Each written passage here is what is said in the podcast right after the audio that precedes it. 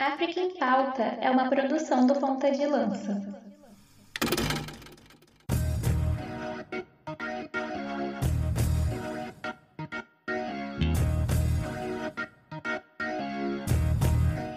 Atenção, ponta de lança!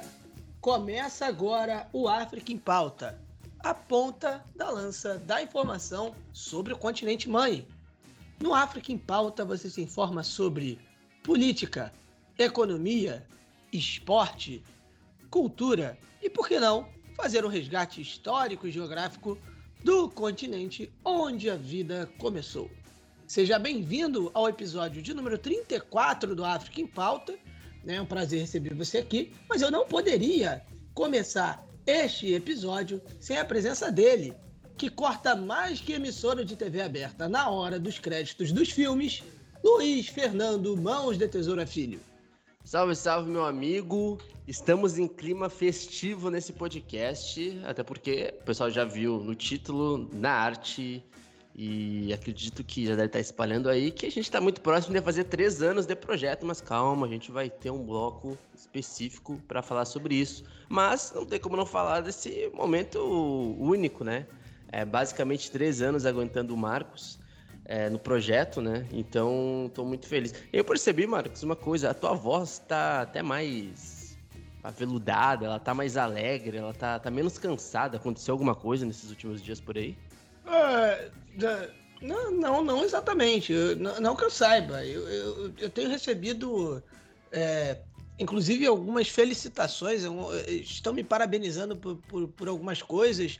É, é, que eu não tenho a mínima ideia do que seja, da onde surgiram boatos, mas mais nada não, tá?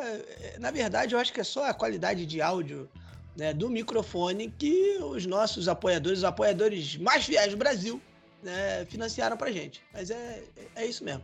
Ah, não, assim, primeiramente, eu acho que a gente deve alguma satisfação ao pessoal que nos ouve. Vou até parar a trilha agora. Parou? Parou a trilha. Porque, assim, é, nos últimos dias surgiram boatos, inclusive até nas redes sociais, é, principalmente no Twitter, que o Marcos poderia ser o novo contratado do podcast Podpah, né? Parece que lá que o Igan e o Mítico vão contratar uh, algum outro apresentador e começaram a parabenizar o Marcos lá no Twitter, parabéns, parabéns, o Marcos ficou sem entender. Então, assim, é, eu vou tentar acalmar vocês, por enquanto não tem nada certo. Marcos continua no África em Pauta. Então, assim, são apenas rumores de Marcos Carvalho no Pode Pá. Podem ficar tranquilos e tranquilas, tá bom? Marcos continua no África em Pauta. É, sei lá, não sei que tenha aí alguma proposta aí muito vantajosa para o ponta de lança, sei lá, algum fardo de cerveja da Itaipava, alguma coisa assim. Mas por enquanto nada disso foi oferecido, Marcos continua no África em Pauta, então tá dado o informe. É, tô focado no ponta de lança, essas coisas não chegaram para mim, continuar aí, graças a Deus aí, buscando os resultados positivos, três pontos, graças a Deus aí, e jogar essa torcida maravilhosa aí, graças a Deus, e continuar focado em ponta de lança aí, não chegou nenhuma notícia pra gente, nós, não, é, seria um prazer aí, com todo respeito, pode parar, mas é, continuamos aqui no ponta de lança, graças a Deus. É... é onde é que a gente tá? É, então, não esqueçam, eu tô do ponto de lança, hein, galera? Não, não, né, não tô sabendo nada, não. É, não esqueçam de nos seguir no arroba pontalancapdl, né, onde a gente tá no Instagram, no Facebook no Twitter que mais cresce no Brasil. Também a gente tá nos principais agregadores de podcast do país. Uh, inclusive, deixa a sua avaliação lá no Spotify. Você que nos escuta pelo Spotify, né? É, e você que não escuta no Spotify também, mas tem um aplicativo aí, avalia a gente lá, né? Tem algumas estrelinhas lá. É, avalia o Ponta de Lança lá no Spotify, tá tranquilo? É, Luiz, é, vamos lembrar aqui, né, que também que a gente tem um canal do Telegram. A gente traz ali uma curadoria de notícias, não é isso? E algumas coisinhas a mais também, né? Até porque tá chegando aí finais de CAF Champions League, não é isso? É verdade, inclusive na altura do momento que a gente grava, a gente já sabe que o Idá Casablanca, né, passou pelo Petro de Luanda, já é um finalista e muito possivelmente vai enfrentar é, o Al Ali de Pitts Mosimane na sua terceira final consecutiva. E quem quiser assistir, inclusive, é, já deve ter assistido, né? Porque esse podcast sai no domingo. O pessoal que lá, tá lá no Telegram vai poder assistir. Eu já assistiu o jogo do Awalha, porque lá a gente solta algumas dicas onde encontrar né, é. o jogo da CAF Champions League. E também tem um, um, lance que dá só um parabéns de novo pro Glauco Figueiredo, tá? Do nosso apoiador, que foi agraciado com o livro da autobiografia do Nelson Mandela. E ele conseguiu ser sorteado nisso porque ele apoia nosso, nosso projeto a partir de 15 reais, lá no plano específico de 15 reais, que é o plano da Rainha Zinga.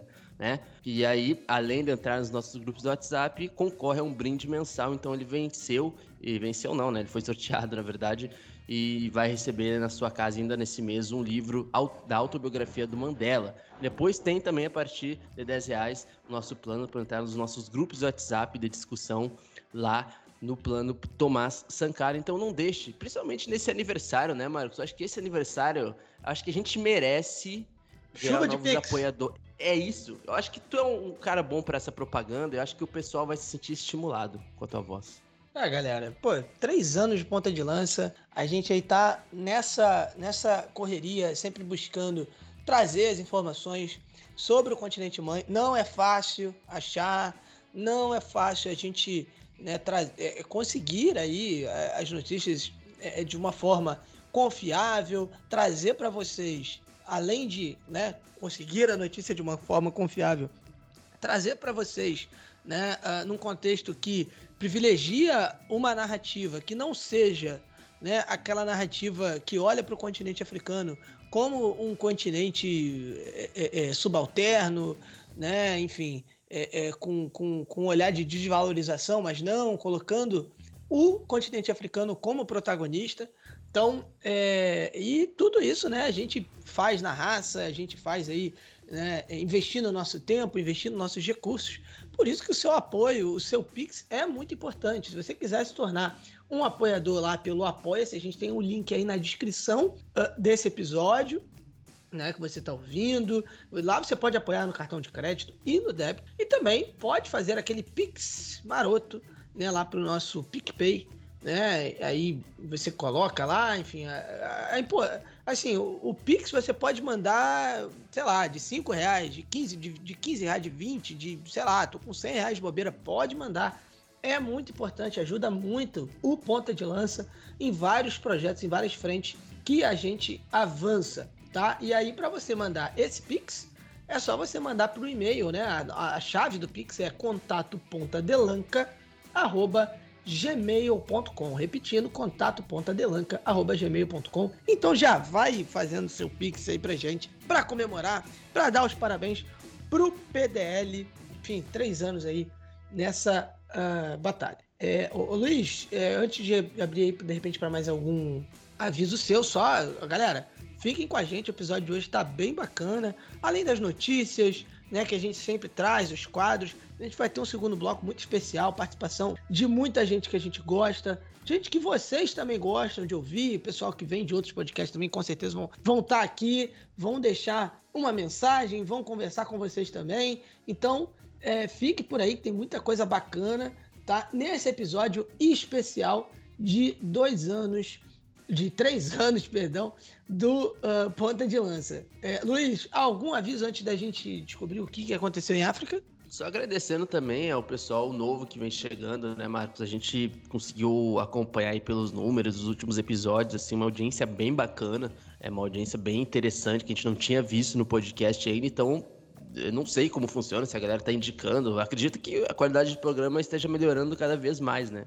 A gente sempre fala que o Africa em Pauta é um programa em construção. Então, muito obrigado a toda a galera que está chegando no podcast. Continue indicando o nosso podcast, compartilhando o nosso episódio nos grupos de Facebook, nos grupos do WhatsApp, compartilhando lá no arroba nos stories do Instagram, é, no Twitter também. A gente sempre vai retweetar, a gente sempre vai repostar no Instagram também e nos ajuda muito, muito, muito mesmo, assim, vocês é, compartilhando os episódios do Africa em Pauta. É isso. Então, uh, vamos agora descobrir o que de mais curioso aconteceu em África.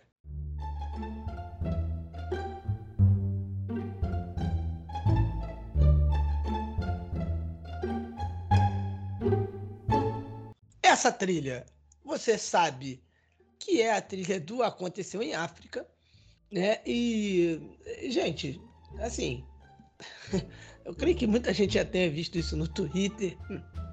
Teve uma galera que nos marcou, inclusive, né? É, mas é, eu vou, né? Eu não, vou arriscar né, falar sem consultar um especialista, é claro. E Luiz, você que é especialista em vida selvagem, é, você já se deparou com um leão uh, atrás de uma casa? Amigo, ainda não. Já me deparei com, com quase tudo, ainda mais vindo do Rio Grande do Sul, né? No interior, mas leão ainda não. Uh, enquanto isso, a moto passa para lembrar você, nosso ouvinte, né, que a vida do podcast com sérias restrições orçamentárias não é fácil. É por isso que você tem que mandar um pix aí, né? É, é, é, financiar o ponto de lança. Mas enfim, por que, que eu fiz essa pergunta ao especialista em vida selvagem, né? É porque o Serviço de Vida Selvagem do Quênia recebeu ali, né, num dia normal, num dia comum, na cidade de Kiangwa, né? Cidade de Kiangwa lá, todo mundo bem, tudo mais. E aí o Serviço de Vida Selvagem recebe uh, diversas denúncias, diversos chamados de que havia um leão atrás da casa de um morador. Né, Luiz? Então, é, é, assim, vamos lá, né? É, o Serviço de Vida Selvagem foi lá se fazer presente. Aqui no Brasil, por exemplo, aqui no Rio de Janeiro, né, é, acontece muito de ter chamado, principalmente ali, por exemplo, no, no Recreio dos Bandeirantes, de ter chamado casa de jacaré. Isso é verdade. É, Isso é verdade mesmo. Quando, quando chove, aí aparece jacaré na rua. Outro dia apareceu, apareceu um jacaré na passarela do terminal rodoviário Alvorada, que é simplesmente Pelo o principal de terminal. Principal, assim, é, é simplesmente o, o, principal terminal de BRT, de ônibus da Barra da Tijuca. É, e, assim, é uma passarela muito importante de acesso a esse terminal. Tinha um jacaré no meio da, da, da, da passarela. Né? Mas, enfim, é, foi lá o Serviço de Vida Selvagem é, procurar o Leão, Luiz. É, né? E a equipe, inclusive, a equipe chegou rápido, né? Exatamente, até porque acho que leões não são algo também tão comum no Quênia, né? No Quênia tem também uma, uma fauna e uma flora também bastante grande, assim, principalmente de animais, então acho que não é muito comum, mas assim, no pátio de casa também eu acho que não é para tanto também, né? Eu acho que já é uma... Aí o serviço de vida selvagem foi na cidade é, de um morador, né? E essa cidade se chama Kinyangwa, né? No Quênia. E aí os responsáveis pelo caso da equipe, né? É, responsável, responsáveis pelo resgate animal, é, eles se aproximaram, né? Chegaram lá, pensa lá, chegaram lá na casa, eles avistaram o leão eles avistaram o leão, eles se aproximaram, né? Os profissionais se aproximaram. E quando eles descobriram, Marcos, não se tratava de animal, Marcos. Se, tratava de uma bolsa de mercado pintado com a cara do leão estampado. Essa, essas bolsas, né? Retornáveis, o pessoal fala, né? Aí, aí tinha um leão lá. E ao que parece, ô, ô Luiz, era uma bolsa do, do Carrefour, inclusive. Não estou fazendo aqui propaganda, até porque não tem nem mais Carrefour direito aqui no, no, Rio de Janeiro, né? Não sei nem se o Brasil tem direito, mas era uma bolsa do Carrefour. É, eu ia estranhar se fosse uma bolsa do Carrefour com um cachorro, né? mas enfim. É, é, pesado aí. Mas. É, é mas tava lá o leão lá é, na, na, na bolsa e, enfim, e ninguém chegou perto, não, né? Porque, e, e pior, o, Luiz, na imagem, você olha assim de longe e parece mesmo que tem um bicho ali, cara. Assim, o bicho imóvel lá, só esperando alguém chegar perto, né? Se desse mole, ele iria atacar, porque era um bicho ali em, em total prontidão, né? Você, é, não sei se né, os nossos ouvintes viram essa imagem né, nas, nas internets por aí, né? No Twitter, no, no Facebook, no Instagram. Mas você tinha lá o leão olhando ali, ó, compenetradamente, como quem iria atacar alguém, né, que chegasse perto, quando já estivesse mirando uma presa, né? Mas não, era só uma sacola. Não, e eu, Marcos, eu, pra quem não me conhece ainda, eu certamente cairia. Eu seria um desses que cairia e acharia que era um leão, assim. Então, pra quem não me conhece ainda, eu sou esse tipo de pessoa que cairia. Ah, eu, No isso eu não acredito, leão. isso eu não acredito, porque você é um especialista em vida selvagem. Oxi. É, eu acho que você está sendo humilde, né, mas é, eu não acho que você cairia, não. O especialista jamais cairia num, num alarme falso desse. Oh, cara, eu. eu peraí.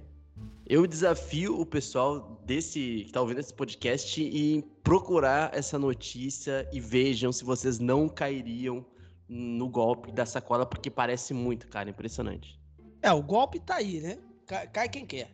É, enfim, inclusive o golpe da, da Bolsa do Leão.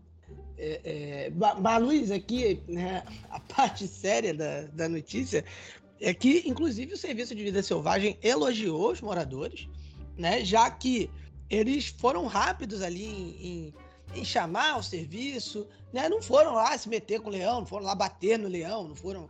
Né, chamaram quem sabia para cuidar da situação, né? E, né, e era só um, um alarme falso, né? Então fica até a dica aí, né? Apareceu um, sei lá, um jacaré, apareceu um bicho inusitado na sua casa, né? Que você não sabe como lidar, procure aí os serviços aí especializados, né? Não vai meter a mão, tudo pode ser uma sacola do Carrefour, pode ser, né? Tem essa possibilidade, mas é melhor não, não arriscar.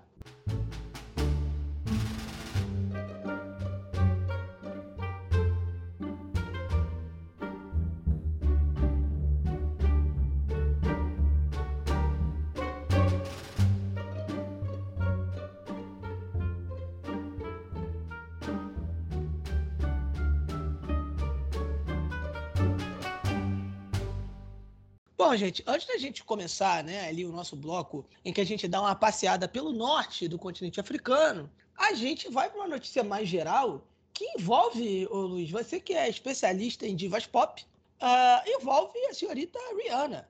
Inclusive está, está grávida, não é isso? É Rihanna que está grávida? Ah, então quer dizer que está acompanhando as fofocas, Marcos, é isso? Não, eu vi uma foto dela lá, que, que ela estava que ela tava, mas assim, eu não sei nem se é verdade, eu não sei nem se é de agora. É, é verdade, é verdade, é verdade. É de agora? Tá. Então, é, viu? Então, tô sabendo, tô por dentro. Mas é, é a, a, notícia sobre a Rihanna não, não tem a ver com a gravidez dela. É, é, é porque. Ah, mas as notícias sobre a Rihanna, né, que a gente vai abordar aqui, não envolvem uh, diretamente a gravidez dela, mas sim né, as marcas que ela tem né, de produtos ali relacionados à beleza e cuidados com a pele, é, que vão ser lançadas no continente africano. Né? Então, aí os produtos de beleza e cuidados com a pele da Rihanna estão chegando ao continente mãe. Né? Em um post ali, então, em um post lá nas mídias sociais, a empresária, né? não só cantora, empresária, Rihanna, né? ela tem 34 anos aí, a galera que acompanha a Rihanna já está ligada. Né? Ela disse que uh, Botsuana, Gana, Quênia, Namíbia, Nigéria, África do Sul, Zâmbia e Zimbábue vão ser os primeiros países africanos a vender os produtos Fenty Beauty e Fenty Skin. Né? E essa venda vai começar ali a partir do dia 27 de maio. É, como a gente disse, são marcas ali uh, relacionadas a cuidado com a pele, né, a beleza, e são marcas de luxo, amigo, né? É qualquer coisa não é, no post lá no Twitter, né, ela anunciou esses países que vão ser os primeiros a receber, né? E ela é, se demonstrou muito empolgada, né, com uh, o início ali da comercialização dos seus produtos no continente, né? Ela disse que estava esperando muito por esse momento, né? Que isso é apenas o começo. Ela disse isso lá no Twitter, né? Ela, né? Ela é, é, é lançou essas marcas, né, a Fenty Beauty e a Fenty Skin, em 2017, e é uma parceria ali com um conglomerado de, de várias empresas ali de artigos de luxo. Né? Então, Rihanna está é, é, é, chegando né, com a sua atuação na área dos cosméticos uh, no continente africano, Luiz. É, eu não tenho nada dessas coisas de área de cosmética, essas coisas assim, mas pelo que eu vejo, é, a galera gosta, tá? A galera, inclusive a pele da Rihanna, é, da Rihanna é impecável, realmente. De acordo com a empresa de, da análise, né, é, chamada Mordor Intelligence, o mercado de produtos né, de beleza e cuidados pessoais no continente africano e também no, Oriente Médio, né, que já agora passou a estar também é, no continente africano, vai se expandir né, numa taxa de crescimento anual ali de mais de 3% mais ou menos nos próximos cinco anos. E assim, tu sabe quanto que é, Marcos, assim, digamos que o valor da Rihanna, assim, no mercado, da fortuna dela? Rapaz, não sei não. É, deve dar aí, sei lá, uns, uh, uns 5 Mbappé. Pô, acho que não tanto, Marcos. Exagerou um pouquinho com a nossa Rihanna. Mas é 1,7 bilhão. 1,7 bilhão a fortuna dela, segundo a Forbes. É que assim, ó, tem gente que coloca ela no rip hop, outras colo colocam mais como no pop, uma coisa misturada, mas ela é a terceira bilionária. É, se a gente for colocar ela de certa forma ali naquela cultura do hip hop também, a terceira bilionária do ramo, a terceira bilionária do ramo, né, segundo a Forbes, então aí quase 2 bilhões é, acumulados aí que ela tem, e é importante também falar, mas que ela também não é, não é burra não, tá? Beleza, Rihanna no continente africano, mas ela tá sendo, não é nem questão de ser visionária mais, é uma questão de realidade, né? O continente africano, ele é um grande mercado para investir. Em alguns países, é, a, em relação ao capital estrangeiro, alguns países facilitam muito também investimento no continente africano, porque não aplicam grandes taxas, grandes impostos, por exemplo. Então, de certa forma, alguns mercados são até é, mais férteis para o capital estrangeiro. Né? E se a gente for ver, é, dois países onde ela vai colocar. É, já colocou, na verdade, aí, né, os seus empreendimentos, principalmente África do Sul e Nigéria, são aí basicamente os principais mercados do continente africano. Então, assim, é bem estratégico. Eu acredito que vai dar muito certo nesse sentido, é, de forma empresarial, digamos assim, é, para ela, né? E aí parece que essa marca aí também, tem cosméticos e tal, e tem uma parceria ali com, com a Louis Vuitton também, então é, tem toda essa questão aí de, da logística, de expandir, já está em mais de 150 países, Marcos. Então, assim, é, eu vou soltar mais uma informação, tá? Em 2020, a receita é, da empresa, da Rihanna, dos cosméticos, chegou a 550 milhões de dólares, o que em reais daria, acho que mais de 2 bilhões, né? Acho que por aí, bem mais de 2 bilhões de reais. Então, assim, interessante, hein, Marcos? Eu acho que parece que a mulher aí que vai ganhar um bebezinho e que tem, não sei se chegou, não sei se tu sabe também, Marcos, que ela é vista lá como heroína nacional de Barbados, né? Que é uma ilhazinha que tem ali na, no Caribe, onde ela nasceu. Então a mulher, ela não é só é, uma bilionária, como ela foi declarada recentemente, inclusive alguns meses atrás, a heroína nacional de Barbados. Respeite a Rihanna. É, se eu não me engano, ela teve alguma influência aí. Eu tô realmente, se eu, se eu não me engano, posso ter ouvido errado e tal, não acompanhei tão de perto assim o caso, mas Barbados passou recentemente por uma mudança é, vamos dizer assim, constitucional, né? É, de virar uma, uma, república e tal, e a Rihanna teve uma certa influência nisso, né? De, de Barbados saiu meio que ali da, da, da questão ali do, do, do reinado é, britânico, enfim. E aí a Rihanna teve uma, uma certa influência nessa mudança de Barbados, pelo que eu li muito rápido, pelo que eu ouvi, então posso estar enganado aqui, desculpa qualquer coisa aí aos nossos ouvintes. É. Não, e o pior é que tu tá certíssimo, Marcos. Eu acho que a tua carteirinha de, de fã de cultura pop já pode começar a ser confeccionada aí se a galera achar que, que, que tu merece. Então, eu acho que tu tá muito Opa. bem informado, Marcos. Eu acho que tá muito bem informado sobre Rihanna. É, eu inclusive gosto muito daquela música é, Diamonds. Eu adoro né? também, cara. Mas aí peguei para ouvir o, o, álbum, né? Não, não consegui. Não consegui, não deu. Não deu. Desculpa, galera. Tá, mas não, não deu, não. Não deu, não.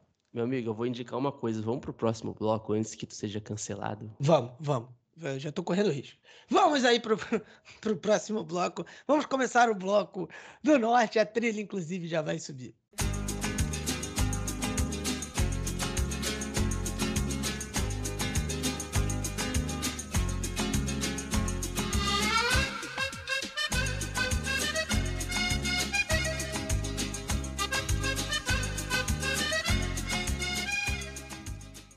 Chegamos ao primeiro bloco. É, enfim, você já está ouvindo a trilha aí ao fundo, nossa trilha específica uh, do norte né, do continente africano.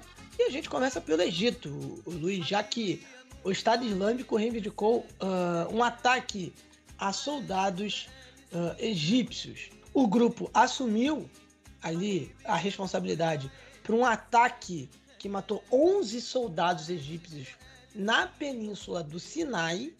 Assim, foi a maior baixa, foi, a maior, foi o maior número de baixas que o exército egípcio já sofreu né, em todos os anos e que ocupa ali, né, que, enfim, tem aquele, uh, aquela ocupação, aquela campanha ali no, uh, na península do Sinai né, e ao redor uh, do próprio Monte Sinai, né, contra é, ali os militantes né, do grupo jihadista. Né, o, o grupo, né, no caso, o uh, Estado Islâmico, né, como, como eles se chamam, é, disse no seu site é, que os combatentes do, do Estado Islâmico mataram soldados egípcios, apreenderam suas armas e incendiaram a sua posição no Sinai Ocidental. No caso, a Península do Sinai, né, que no Egito é dominada há mais de uma década por uma insurgência armada, enfim, que teve ali o seu pico após a deposição do Mohamed Morsi em 2013, que, né, Mohamed Morsi, ex-presidente do Egito, que era um presidente islâmico. E aí você tem dentro do Egito essa tensão entre a, a, o atual governo, né, o Sisi, e grupos islâmicos, principalmente o, o, principal partido, digamos assim, de oposição, que é a Irmandade Muçulmana, né, que é declarada pelo Sisi como um grupo terrorista, e existe essa tensão entre né, o governo egípcio, os muçulmanos, os islâmicos, enfim. E né, assim, é, eu sei que isso não é de fato da notícia, mas é só para a gente contextualizar que existe essa tensão no Egito, né? E por mais que a Península do Sinai não seja ali em Cairo, né? Né é, é, é mais chegando ali, é, fazendo já fronteira, né? Com uh, o Oriente Médio, né, na Ásia, vamos dizer assim, a gente tem essa tensão também no Sinai, né? Entre uma insurgência armada né, do Estado Islâmico e o país, né, o Egito.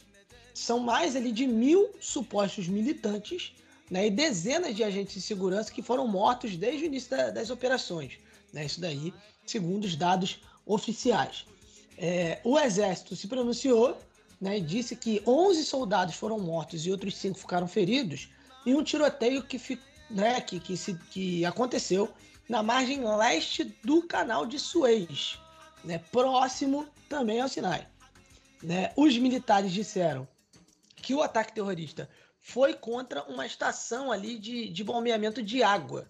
Né? Então, é, né, ali uma posição até estratégica. É, o caso, inclusive, né, de, de, ataque também foi, foi denunciado. Eu vou fazer de novo essa frase. Um, dois, três e já. O caso ali do ataque também foi denunciado é, pela União Africana, Sudão, né, ali de Khartoum também denunciou o ataque e a França, inclusive, também né, denunciou o ataque ali do uh, Estado Islâmico na península do Sinai. E aí, como se não bastasse, mano, que é importante, antes de eu, de eu, dar também a próxima atualização, né? O, o pessoal deve estar pensando, pô, porque o Khartoum tá, né? Até porque tem uma coisa chamada ali, Rio Nilo, né? O pessoal, se quiser saber a importância do Rio Nilo para os países ali do Egito, no Sudão, Sudão do Sul, né? Basicamente dividem ali né, a, a, questão do, do, rio e seus afluentes, né? Mas assim, se vocês quiserem saber mais sobre essa questão histórica do Rio Nilo, vocês podem ir nos episódios, eu acho que é uns três episódios atrás, três ou quatro episódios atrás, né, que vocês podem saber ali da importância da disputa pelo Rio Nilo ali entre Egito, Sudão, é, principalmente e até mesmo Etiópia, né? Principalmente é, Egito e Etiópia. É, e Marcos, como se não bastasse, agora nos últimos dias, na quarta-feira, no dia 11 de maio, acredito que seja isso, dia 11 de maio, Né? Cinco soldados egípcios e sete jihadistas foram mortos né, na madrugada da quarta-feira num novo ataque na região do Sinai, né? principalmente ao leste, aonde também Marcos já citou ali. E é interessante no sentido, evidentemente, é, para a gente tentar explicar para a galera como isso acontece não só né, é, uma questão histórica na região do Sinai, mas principalmente ali né, ligado ao canal de Suez, né? Então, assim, é bastante estratégico esses ataques aí, se a gente for ver, né? Então, é, essa insurgência jihadista aí foi freada, tá tentando ser freada aí pelo exército egípcio, né?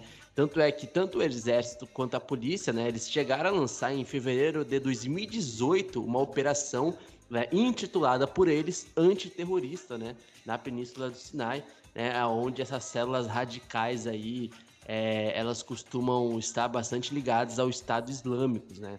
Então o exército ele anunciou regularmente ali, então o exército egípcio anunciou ali é, que houve jihadistas ali mortos né, nessa área e que pelo menos desde o dia 7 de maio 23 jihadistas perderam a vida, segundo os dados do governo. Lembrando que ataques, Marcos, acabaram ocorrendo nos últimos anos também em Cairo, inclusive em maio de 2019, quando as pirâmides de Gizé né, causaram 17 feridos, ou seja, é, os jihadistas acabaram atacando aí um ponto histórico aí do, do Egito, da história do Egito, né? E eu acho que isso também é uma questão bem estratégica do Estado Islâmico como um todo, né? Atacar antigos monumentos aí, tudo, enfim, que eles acreditam que é, não seja, digamos que, ok ou crível dentro do que eles acreditam, né? Da, da visão deturpada que eles têm sobre a religião. Enfim, também para além desse ataque que teve em 2019, em maio, nas pirâmides de Gizé, em agosto do mesmo ano, em 2019, também no Cairo, no Cairo, cerca de 20 pessoas também perderam a vida quando um carro carregado de explosivos colidiu com outros três veículos e acabou causando uma explosão. Então, assim, Marcos, a gente não costuma falar muito sobre ataques terroristas no Egito, né? Mas a gente está vendo que está tendo uma escalada cada vez maior no país né, nos últimos anos, mas esse mês, agora, esses últimos meses aí, tem chamado bastante atenção, então é bom o pessoal ficar bem ligado no que pode acontecer no Egito aí nas próximas semanas e principalmente nesse ano. É isso, Luiz. É... Outro país que tem um pouco desse contexto de tensão né, entre governo e setores né, mais ligados é, à ala é, religiosa, no caso islâmica, é a Tunísia. Mas é, é, apesar da gente ir para Tunísia ter esse contexto, a gente vai falar né, de um assunto que não é exatamente esse. A gente vai falar de manifestações. É, a gente sabe que na Tunísia a gente tem um quadro onde houve um golpe que o Kais Sayed assumiu, além né, da presidência, né, é, assumiu as funções, acumulou as funções do primeiro-ministro. Né? A gente, no programa passado, a gente noticiou né, ali um controle dele também no poder é, judiciário, né, enfim, legislativo, ele já manda em tudo. É, é, é, um ditador, né? A gente tenta às vezes né, amaciar, mas é, é isso, ele é um ditador né, que tomou o controle de todo o poder, centralizou todo o poder na Tunísia. Marcos, Oi. só. E, e é ensurdecedor já diria outro poeta lá, é ensurdecedor o silêncio das grandes potências ocidentais sobre esse golpe. Só queria dizer isso. Claro, e, e assim, é, a gente está falando que é, é, não pode condenar golpe, ou que. É, não é isso. É que certos golpes, certos golpes, em outros países, né, é, assim, as coisas são tratadas como o fim do mundo. Assim, gente, golpe, né, enfim, golpe militar, qualquer tipo de golpe em um país, é, qualquer coisa, qualquer golpe contra uma democracia é ruim, tá? Assim, a gente quer deixar claro isso, é que é o óbvio que a gente tá falando. Agora, é, a gente vê como as coisas são né, baseadas em interesses, né? Já que, às vezes, né, aquele golpe que acontece, quem assume né, o controle do, país né, é a, a alguém que é visto como uh, pelas potências ocidentais como alguém que vai né, garantir ali meio que uma, uma estabilidade, né? Um cão de guarda. Então, mas na Tunísia não. A Tunísia, inclusive, conseguiu, notícia que a gente também já abordou aqui no África em Pauta, é, conseguiu investimento, né? Enfim, de potências europeias, né? Então, parece que o golpe na Tunísia tá tudo bem para o pessoal, né? Para algumas potências, enquanto em alguns outros países não, não, não é legal, tá? É, é, existe uma seletividade e a seletividade é obviamente baseada é, em interesses. Tá? Ninguém é bonzinho nessa história, não. Mas, de fato, indo para a notícia que a gente ia abordar aqui, né, tem todo esse contexto, Kai Sayed, ditador, e a gente teve manifestações. E você já deve estar pensando, mais manifestações contra o governo ditatorial do Kai Sayed. Não. No caso, centenas de tunisianos foram às ruas no domingo retrasado, né, no centro né, de Tunis, né, capital, em apoio ao presidente barra ditador Kais Saied e as medidas que ele defende para, abre aspas, reparar o país, fecha aspas. É, os manifestantes se reuniram na Avenida Bourguiba, né, em Tunis, enfim, é uma, um, um, é uma avenida já emblemática ali na capital tunisiana. Eles tavam, estavam com faixas, né? Inclusive a faixa dizia Somos todos Kai Sayed, né? Não poderia ser mais clichê, né? E cantaram ali músicas, né? Slogans, enfim, pedindo o julgamento dos políticos corruptos e, e que o Kai Sayed acusou, né? É, eles também vaiaram o Rached Ghanouchi, que é líder do Partido Islâmico Conservador Enada, enfim, é, essa é a tensão que a gente citou ali quando a gente chegou aqui na Tunísia e tal. É, é, é essa é a tensão que a gente coloca, né? O, o Sayed é de uma linha é, secular, né? E a principal, o principal partido de oposição é o Enada, que é um partido islâmico conservador, né? E também vaiaram, né, o, perdão, o Rached Ghannouchi, que além do líder uh, do Enada, era também presidente do parlamento que foi dissolvido pelo senhor Kayed. É, vários partidos de, da oposição anunciaram no final de abril a criação de uma frente, né, e aí era uma, é, né, um nome dado foi Frente de Salvação Nacional, né, com o objetivo ali de tentar unir as forças políticas para tentar tirar a Tunísia dessa crise, que não é só política, é uma crise uh, também financeira, já que, por exemplo, a Tunísia tem buscado ali em negociações com o Fundo Monetário Internacional, recebeu investimentos da França, por exemplo, como a gente já disse, né, como a gente citou, né, alguns programas. Então, assim, é, é, essa, essa frente tenta buscar soluções para essa crise na Tunísia, né, que, como a gente disse, não é só política, ela é financeira também. Pessoal também que acompanha as nossas notícias lá, a curadoria das notícias lá no canal do Telegram, já reparou também que a gente já falou sobre combustível lá, notícias sobre aumento de combustíveis na Tunísia, e aumentou combustível, aumentou alimentação, aumentou alimentação, é, aumenta inflação e por aí vai, né? E só se agrava o problema econômico, a crise país.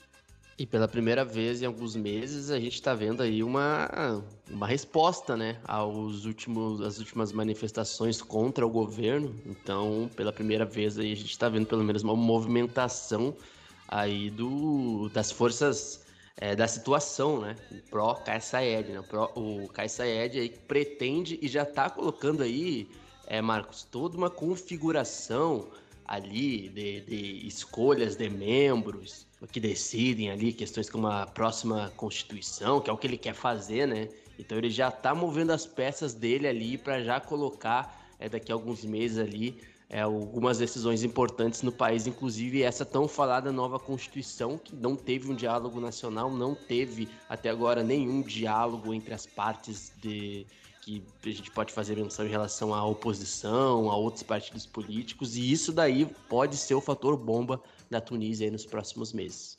É, aí na Tunísia, Luiz, ai meu Deus, um homem né, se classificava ali como um curandeiro espiritual, foi preso por abusar sexualmente uh, de cerca de 900 mulheres na Tunísia.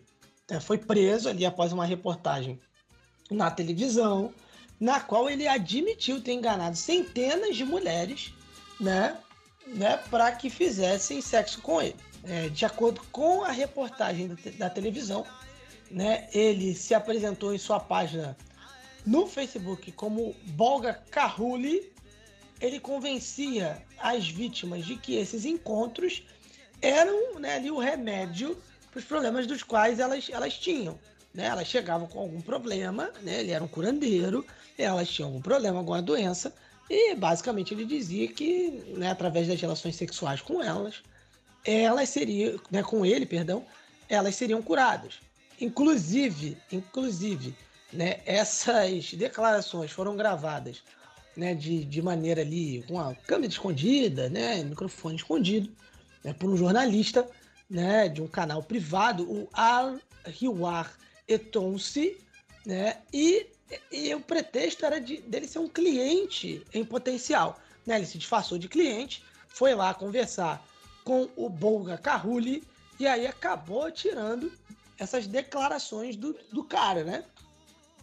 Uh, no caso, o porta-voz do tribunal né, do subúrbio de Tunis, né, é, né, o tribunal de Ariana, que fica no subúrbio de Tunis, Fátima Boukataia, o homem que foi preso na, na, na né, recentemente, ele já estava sob investigação, né, mas aí né, o vídeo, uh, né, a reportagem confirmou ali uh, aquilo que, a, que a, a investigação já vinha buscando.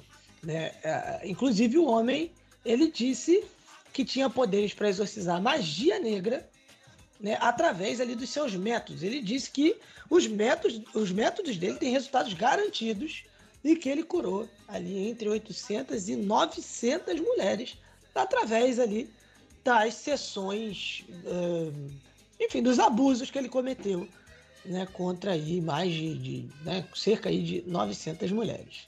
Só, né, o Luiz, é, né, o nosso ouvinte, né, brasileiro, né, vai, obviamente, vai fazer uma associação com o caso do João de Deus, né? Que tem série, inclusive, enfim, uh, com várias denúncias né, de abusos sexuais do, né, do, do curandeiro, do, né, acho que é, é, isso, né? O João de Deus era classificado como um curandeiro, alguma coisa assim, um líder, alguma coisa. É, não só de pessoas anônimas, mas também até com pessoas famosas, né? É, o João de Deus era um cara muito né, que circulava também aí entre famosos e é, recentemente né, vários relatos de abusos sexuais. Inclusive, ele tinha chegado a ser preso, não sei se está preso ainda.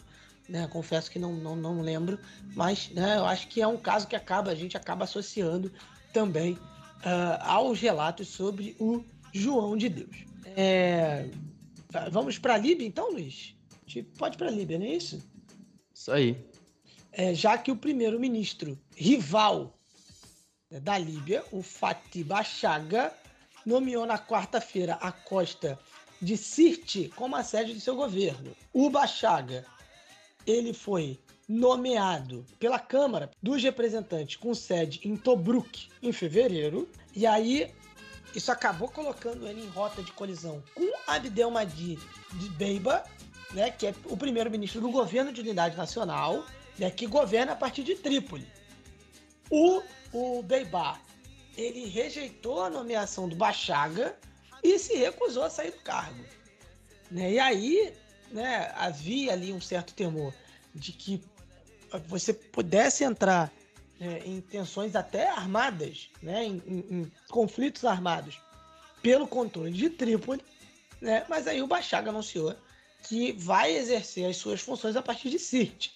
Uh, o Bachaga, né, ele conta com apoio militar no leste líbio, né, através ali do califa Haftar, né, que é, é, digamos, o líder, né, digamos, do, do, dos rebeldes, né, o governo de unidade nacional é o governo reconhecido e apoiado pela ONU, enquanto o califa Haftar era outra força dentro do país. É, existe ainda essa tensão, né, da, entre os exércitos leais ao governo do Acordo Nacional, que é o, o governo do, do Beibá, e das tropas do Califa Haftar, que vão estar agora com o Bachaga. Com a nomeação dele, ficou mais forte essa divisão, essa cisão de dois governos rivais reivindicando o controle. Né? Houve ali, depois de muito tempo, um cessar-fogo, uma tentativa de união, de busca pela paz. A gente, inclusive, chegou a noticiar isso, se eu não me engano, no episódio que a gente falou sobre o canal de Suez, ou, na verdade, antes, acho que no episódio que a gente falou sobre o canal de Suez, né, que o, Ever Given ficou preso lá, a gente falou de um jogo uh, das eliminatórias, não sei se para a Copa do Mundo ou da, da, da, da, Copa Africana das Nações, de um jogo que aconteceu na própria Líbia, né, o que não acontecia há muito tempo. E parecia ser um indicativo de estabilidade, né? Mas a gente volta a essa situação é, conflituosa aí de dois uh, governos nacionais lutando pelo poder uh, na Líbia. E aí tem uma questão muito importante, né, Marcos? Acho que eu acabei não citando, não sei se a gente chegou a citar, né? Porque assim, a Líbia é o maior produtor de petróleo no continente africano, né? Assim, basicamente, sempre teve isso como um grande fator não, não é só da exportação econômico, mas como um fator político, né? E, e essa Líbia, pós Muammar Gaddafi, e mesmo na época do Muammar Gaddafi, sempre foi o, petróleo sempre foi uma arma política, né? E é curioso que como a gente tem é, essa guerra entre Rússia e Ucrânia e o mundo voltando os olhos aí para o continente africano a nível da importação do petróleo, Líbia não seja basicamente é, esse grande potencial justamente por causa dessas questões aí que envolvem o leste do país envolvem Trípoli. E quando a gente está falando do Haftar, ele tem um grande poder de, digamos que, ordenar algumas coisas. Então a gente não pode esquecer também que o leste do país é também um lugar onde tem um grande contingente de produção de petróleo. Então, é, o fato do Haftar ser pró-Bachaga pode também fazer com que né, não haja de fato essa reconciliação tão cedo entre o leste e o centro do país. Lembrando também para o pessoal entender é, que a Líbia ela produz diariamente 1,3 milhão de barris de petróleo por dia, tá? Por dia, por dia, tá bom? E no, algumas semanas atrás, por exemplo, o sul do país, né, o sul da Líbia, acabou suspendendo a produção de petróleo, né, lá num campo de petróleo no sul é, da Líbia, justamente pelo fato dos conflitos armados que têm acontecido no sul da Líbia. Então, assim, para vocês entenderem como o petróleo na Líbia ele é uma questão econômica, mas ele é uma arma política das milícias, por exemplo, e dos grupos rebeldes, principalmente ao sul e ao leste do país. E aí no meio disso tem a ONU, né, que como o Marcos disse aí, que tem esse governo da unidade nacional, que tenta se mover em meio a isso e nada é decidido. Então assim, de um ponto de vista é, político, geopolítico, tem esse quesito. Do ponto de vista econômico, é horrível, é péssimo para a Líbia que está perdendo. É, já tem até um estudo que saiu é, recentemente que a Líbia está perdendo cerca de 60 milhões de dólares por dia com o fechamento desses portos é, de petróleo no país. 60 milhões de dólares por dia. Então, assim, é muita coisa. Pois é, pois é.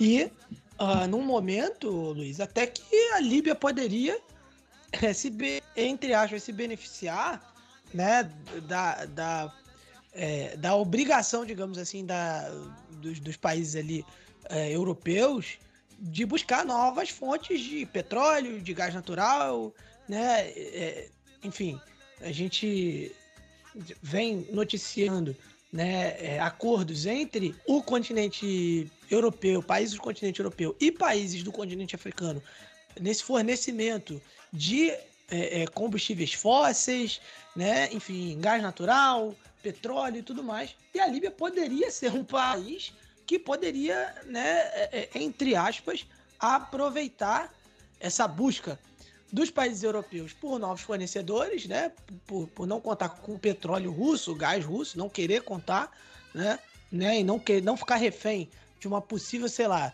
um fechamento da torneira do gás russo lá, né, o Putin resolve fechar a torneira do gás, acabou, irmão.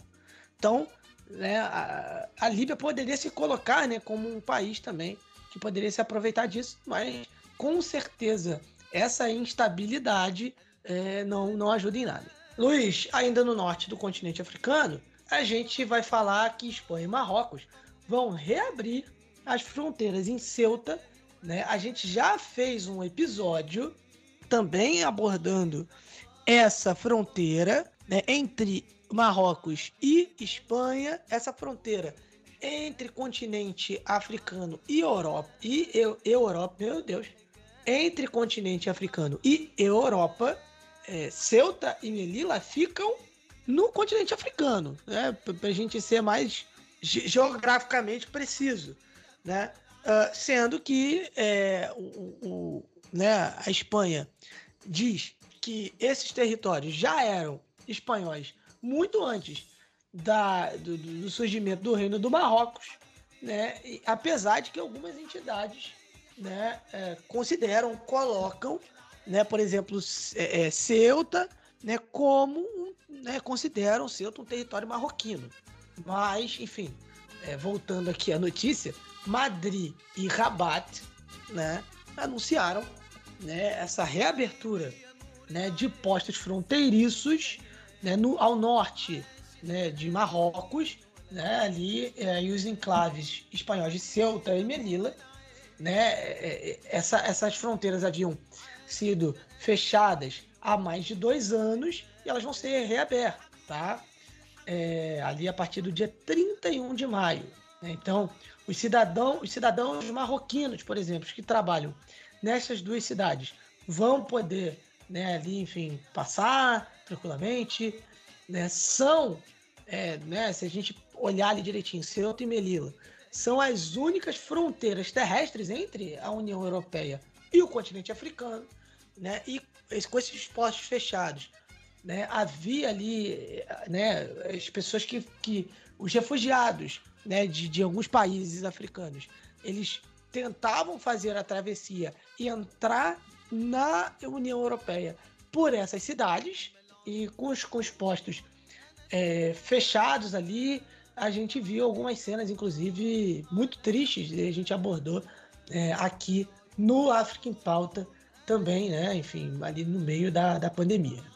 Né? Inclusive, a pandemia foi né, o motivo pela qual, né, ali na, na primeira onda, na primavera de 2020, esses postos fronteiriços foram fechados. É, exatamente, Marcos. Então, só para contextualizar o pessoal, esse acordo agora, esse último acordo, ele sobre a reabertura, né? Ele ocorre depois que Madrid, né, basicamente deu fim a uma crise diplomática ali de quase um ano, né, que aconteceu ano passado com Rabat, né, que foi agora em 18 de, de março, né?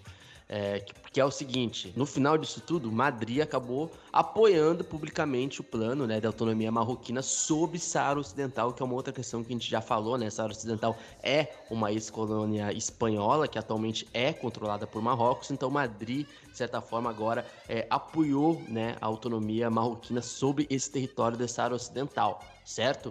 É, só que o que aconteceu antes era que tinha uma briga entre Rabat e Madrid que tinha sido provocada também pela recepção é, na Espanha de um dirigente da Frente Polisário, né? No caso, o Brahim Gali, né? Que deu entrada no hospital espanhol em abril do ano passado, ainda para tratamento da Covid-19. E tudo isso acabou levando, né? Mas lá em maio de 2021, que a gente noticiou, a gente contextualizou, a gente tem um episódio sobre isso, sobre a imigração né, da questão marroquina. A gente tem um episódio especificamente sobre isso, explicando tudo, toda a história dessa questão, vocês podem ouvir depois, tá? Né, no qual acabou ali cerca de 10 mil imigrantes chegando a Celta em apenas 24 horas. Então, assim, foi um boom, né? Ah, principalmente ali com a questão de uma falta de controle de fronteira ali do lado marroquino, que acabou, ah, de certa forma, acarretando uma grande crise imigratória ali entre Marrocos e Espanha no ano passado. Bom, Luiz, a gente encerra esse nosso giro no norte do continente africano, indo até o Sudão, né? já que, segundo o Comitê Central dos Médicos Sudaneses, né, uma vítima não identificada foi atropelada por um veículo blindado das forças de segurança sudanesas. No caso, essas forças de segurança são forças de apoio ao golpe militar que aconteceu no país no dia 25 de outubro de 2021, havia ali mais uma manifestação em Khartoum. Um blindado simplesmente passou por cima de um, de um manifestante. A morte eleva aí para 95 o número de pessoas que, já foram mortas na repressão a esses protestos contra esse golpe, né? Esses, esses manifestos eles acontecem regularmente na capital e em outras cidades, desde o golpe né, ali do general Abdel Fattah al-Burhani. As manifestações anti-governo, ela, elas vêm reunindo aí centenas de pessoas, não foi diferente nessa última uh, manifestação, né? E o mote principal ali é para que os militares voltassem aos seus quartéis, ocupassem ali o poder no Sudão. Os manifestantes vêm ali denunciando que seria um estrangulamento na política e na economia sudanesa feita pelos, feito, né, pelos militares, uh, enfim. E o Sudão né, tem aí, vem sendo controlado pelo exército basicamente desde a sua independência. Né? Os manifestantes né, enfim, é, é, estão nas ruas e, enfim, e continuam, né, Luiz? É, mesmo a morte desse manifestante não, não, não fez os protestos cessarem. Exatamente, cara. E aí é, os protestos acabam é, persistindo, né? É, nessas últimas semanas, nesses últimos meses, principalmente nesses últimos dias, né? Até porque os manifestantes sudaneses eles voltaram às ruas para protestar contra os militares, né? É, e principalmente naquela ideia de, de pedir, declamar é, por uma implementação de um novo governo civil, né? Então as multidões se reuniram principalmente ali, Marcos, no Palácio Presidencial, em, na frente do Palácio Presidencial, né?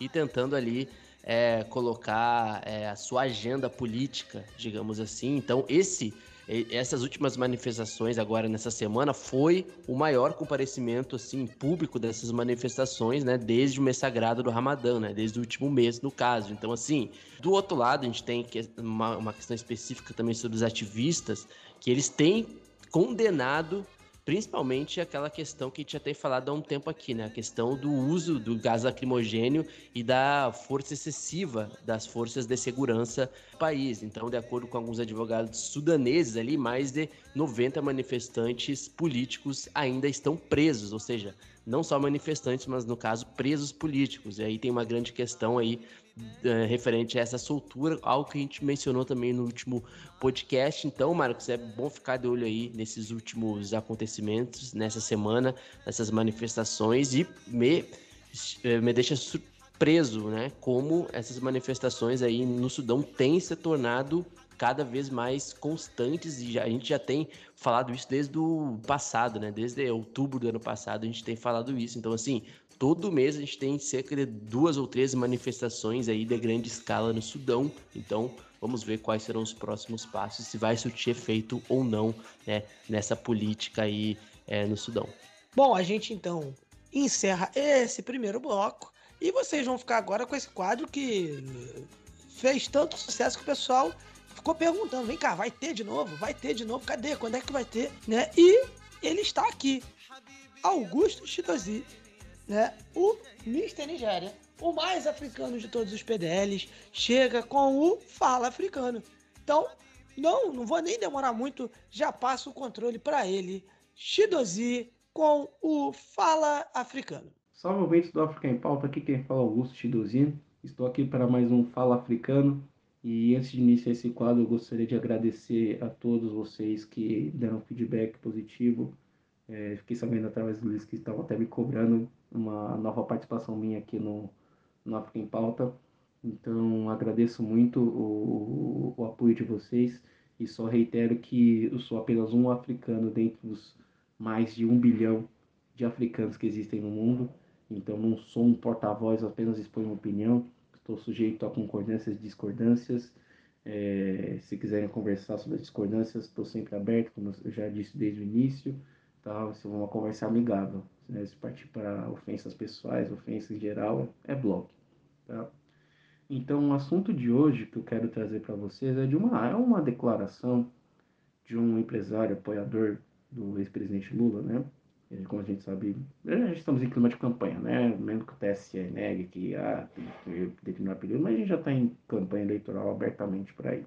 Em que esse, esse empresário, ele e quando ele foi preso ao presidente Lula, ele o Lula, né, disse que o Lula era maior que o Mandela, porque o Lula tinha feito muito mais pelo povo dele do que o Mandela fez pelo povo dele. E quando eu vi aquela declaração, é, existe uma coisa muito engraçada né, na vida de uma pessoa negra, que você se policia muito. Então você acaba criando certos cuidados, né? Ó, você não pode ter certos gestos, fazer certas coisas, é, falar certas coisas porque você não é uma pessoa branca. Então tem, me gerou uma teoria assim de que existem absurdos que só pessoas brancas, tipo assim, você olha e fala, é, só isso aí vem de uma pessoa branca, certeza. E entra naquela teoria, essa fala entra nessa teoria, tipo, é, tinha que ser branco para falar isso, tinha que ser branco. Então esse empresário, quando eu ouvi essa fala dele, eu fiquei abismado, falei assim, não é possível que eu tô ouvindo isso. Porque se você colocar é, de uma certa forma assim só os feitos ou a importância que esses dois, desses dois líderes têm, realmente você fala, ah, não, realmente Mandela e Lula se equivalem. Mas esquece muito do contexto, né? O que o Lula fez é, em questão de melhorar a vida dos mais pobres, de colocar é, comida no prato de muita gente, né? Eu lembro do programa Fome Zero. Eu tive minha infância durante o governo Lula, eu lembro que as coisas melhoraram muito aqui, né? Pessoas das classes D e E puderam ascender socialmente, comprar equipamentos é, desculpa, eletrodomésticos da linha branca novos pela primeira vez, puderam viajar de avião tal. Mas se esquece de um seguinte fato. Os feitos do Lula foram alcançados quando o Lula, os principais feitos dele, é claro, tá? Deixa, deixa, preciso deixar isso bem claro. Foram alcançados quando Lula era presidente da República Federativa do Brasil. Quando ele era presidente. O Mandela, os feitos dele já se estendem desde quando ele foi preso por 27 anos por se opor, por se opor ao regime do apartheid na África do Sul. O mesmo regime que beneficia gente como a família do Elon Musk, que esses eh, bajuladores de, de, de, de, de empresários, né? esses fãs de bilionário ficam defendendo, ah, Elon Musk, Elon Musk, que para mim não passa de um otário. Elon Musk só é rico porque a família dele era dona de uma mina de esmeraldas durante o regime do apartheid. Aí é fácil ser rico. Se você exclui 90% da população e manda eles viverem em condições subhumanas de, né, de vida, sujeitos à violência policial, sujeitos a prisões arbitrárias, sujeitos a execuções sumárias, é fácil ser rico. Então, quando eu vi essa fala, eu fiquei assim, não é possível, cara, que esse tipo de fala existe, existiu. Né? Não é possível. Você desconsiderar esse fato de que o Mandela ficou 27 anos preso, eu faço uma pergunta, você estaria disposto a ficar 27 anos preso para defender um ideal? Para defender uma ideia? Mandela esteve disposto. Mandela se propôs a defender o seu povo, o povo negro da África do Sul, na África do Sul. Ele poderia ter fugido, poderia ter feito oposição exterior, e o que eu não condeno, não, não, não quer dizer que ele seria menos líder do que isso, é claro. Mas é, é importante entender que ele se dispôs a ficar 27 anos preso. E isso, e isso só reforçou a luta dos, dos negros sul-africanos por direitos iguais, pelo fim do regime do apartheid. Então me assusta muito a ideia de que o Mandela seja visto de tal forma aqui no Brasil. Né? O Brasil que tem a maior população negra fora da África. É muito preocupante isso. É muito preocupante mesmo. É, já havia absurdos de dizerem que Mandela era terrorista. E eu perguntei, se uma pessoa que defende a seu terreno, a sua casa, contra um invasor é terrorista, então vocês todos ali que defendem o direito de todo mundo ter arma para defender quando o bandido invade a casa são terroristas também. Aí a pessoa depois que ouviu esse argumento falou: "Ah, não, não é bem assim, mas não consigo contra-argumentar". Então a gente precisa entender que o Mandela lutou a vida inteira contra um regime que oprimia o seu povo, que oprimia sua gente, sendo, se dispondo a ficar, não se dispondo, né? É, parece que foi voluntário. Não, não foi voluntário, foi forçado a ficar 27 anos preso por defender o, o, o, o correto, por se opor a um regime racista. Então, não cabe essa comparação. Com todo o respeito que eu tenho pelo esse presidente Lula, não cabe essa comparação. Lula conseguiu os maiores feitos dele como presidente da República eleito. Ah, mas ele foi vítima de, de, de perseguição, ele foi vítima de, de. foi até preso. Sim, eu sei disso. Eu não quero diminuir o feito dele, mas com, comparar com o que o Mandela passou, cara, não dá. Não dá, não dá. É absurdo esse tipo de fala. É absurdo ver o quão Mandela é, é desconhecido por boa parte dos brasileiros. Mandela é gigante, gente. Mandela é grande. Mandela, em uma, é, uma das poucas vezes que o Prêmio Nobel da Paz fez jus ao nome, foi quando Mandela ganhou o prêmio. Mandela ganhou o prêmio, de, ganhou o título né, de, de Nobel da Paz. Eu tenho uma séria repulsa esse prêmio, porque gente como Barack Obama, é, pode até ser um tema de um futuro, fala africano né, sobre Barack Obama, eu não gosto dele, eu acho hipócrita. Né? Foi o presidente que durante, o único presidente na história dos Estados Unidos que em todos os dias de governo os Estados Unidos bombardeavam um país, não sei como ganhou o Nobel da Paz. Harry Kissinger, que espero que seja no colo do, do capeta do inferno, também ganhou o prêmio Nobel da Paz. Aung San Suu Kyi ganhou o prêmio Nobel da Paz, a mesma que promoveu o genocídio Rohingya, a expulsão dos Rohingya do, do, de Myanmar. Então, né, só você ter uma ideia, então uma das pouquíssimas vezes que o prêmio fez jus ao nome foi quando Mandela ganhou. Porque quando Mandela saiu da prisão ele é eleito presidente, o ódio dos negros aos, aos, aos seus é, algozes brancos era compreensível, extremamente compreensível. Se quisesse mandar, podia assim, mano, taca o pau aí, quebra tudo que é dos brancos. Podia ter falado isso, podia ter feito isso, mas ele não fez, porque ele viu que as consequências daquele ato seriam maiores ainda. Instabilidade social, poderia ter gerado mais guerras, guerras civis, derretido a economia sul-africana. Não que é, Mandela não seja passível de críticas, ele é, eu, eu tenho uma crítica a ele, que mesmo assim, que quase 30 anos depois do fim do regime do apartheid, ainda a riqueza ainda está concentrada na mão dos brancos sul-africanos. Muita da riqueza sul-africana ainda está tá na mão dos brancos.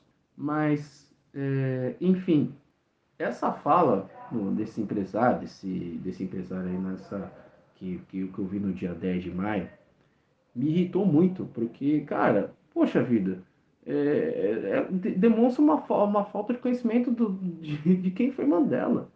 Sei lá, sei lá, não estou falando de outros líderes africanos. Temos líderes que foram muito importantes para nós. Posso falar de Mandela, posso falar de Steve Biko, posso falar de Kwame Nkrumah, posso falar de Gamal Abdel Nasser, que foi mais para os árabes, mas eu, eu admiro é, a, a, história dele, sabe? Mas é, de pessoas que se propuseram a colocar o negro em destaque. O, o, o, o, o ex-bispo, né, o bispo Desmond Tutu, dentre outros. Então, assim, me irritou muito essa fala do, desse empresário ali, querendo desmerecer o fato de, de, dos feitos de Mandela Uh, mas esqueceu de comparar em como, como cada um agiu na história. Tá? Eu sei que o Lula tem é, uma, uma admiração enorme é, no mundo, sim, eu respeito isso, eu entendo isso e tal, mas uma coisa é fazer uma, certas coisas como presidente da República, outra coisa é fazer coisas sendo um perseguido político por um regime racista na sua terra natal. E isso, isso eu não vi ninguém fazer, eu não vi ninguém aguentar o que Madiba aguentou. O que Nelson Mandela aguentou. Nelson Mandela, para nós, ele é gigante, ele é imenso. Lógico que não foi só ele o único ativista, tiveram outros ativistas que infelizmente perderam a vida nessa batalha, mas jamais, jamais serão esquecidos por aqueles que viram que eles lutaram pelo certo. Tá? Então, esse é, o, é minha, minha fala de hoje, no né, meu quadro. É, espero que no futuro o Madiba seja muito mais conhecido pelos seus feitos né, contra o racismo. Madiba é uma inspiração para mim, uma inspiração para muitos na luta contra o racismo. Ele merece ser mais respeitado aqui no Brasil. Madiba não foi terrorista. Madiba não fez. É, não é que ele não fez nada pelo povo sul-africano. Madiba foi um herói. Madiba é um herói. Então, por favor, mais respeito com Nelson Mandela. Tá? É isso. É, como contribuição, como na verdade como sugestão de filme, eu vou sugerir um filme chamado Cry Freedom, que em português ficou é, Um Grito de Liberdade, que conta a história do ativista Steven Biko, Steve Biko na verdade, e sua luta contra o apartheid. Infelizmente ele perdeu a vida, mas é um dos heróis da resistência negra ao apartheid. O filme é estrelado pelo Denzel Washington, então, pô, certeza que é um filmaço. Eu, eu sou fã desse negrão, cara. Esse cara, pra mim, é o melhor ator, meu ator favorito é ele, né? Então, fica aqui a minha sugestão. Abraço, Luiz. Abraço, Marcos. Abraço a todos os ouvintes do África em Pauta. E parabéns, ponta de lança, pelos seus três anos de existência.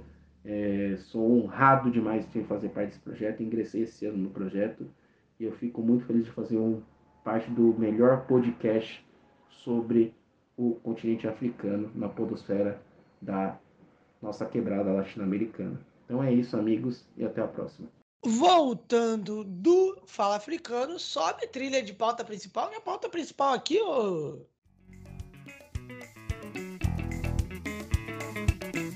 Les dimanches à Bamako, c'est les jours de mariage.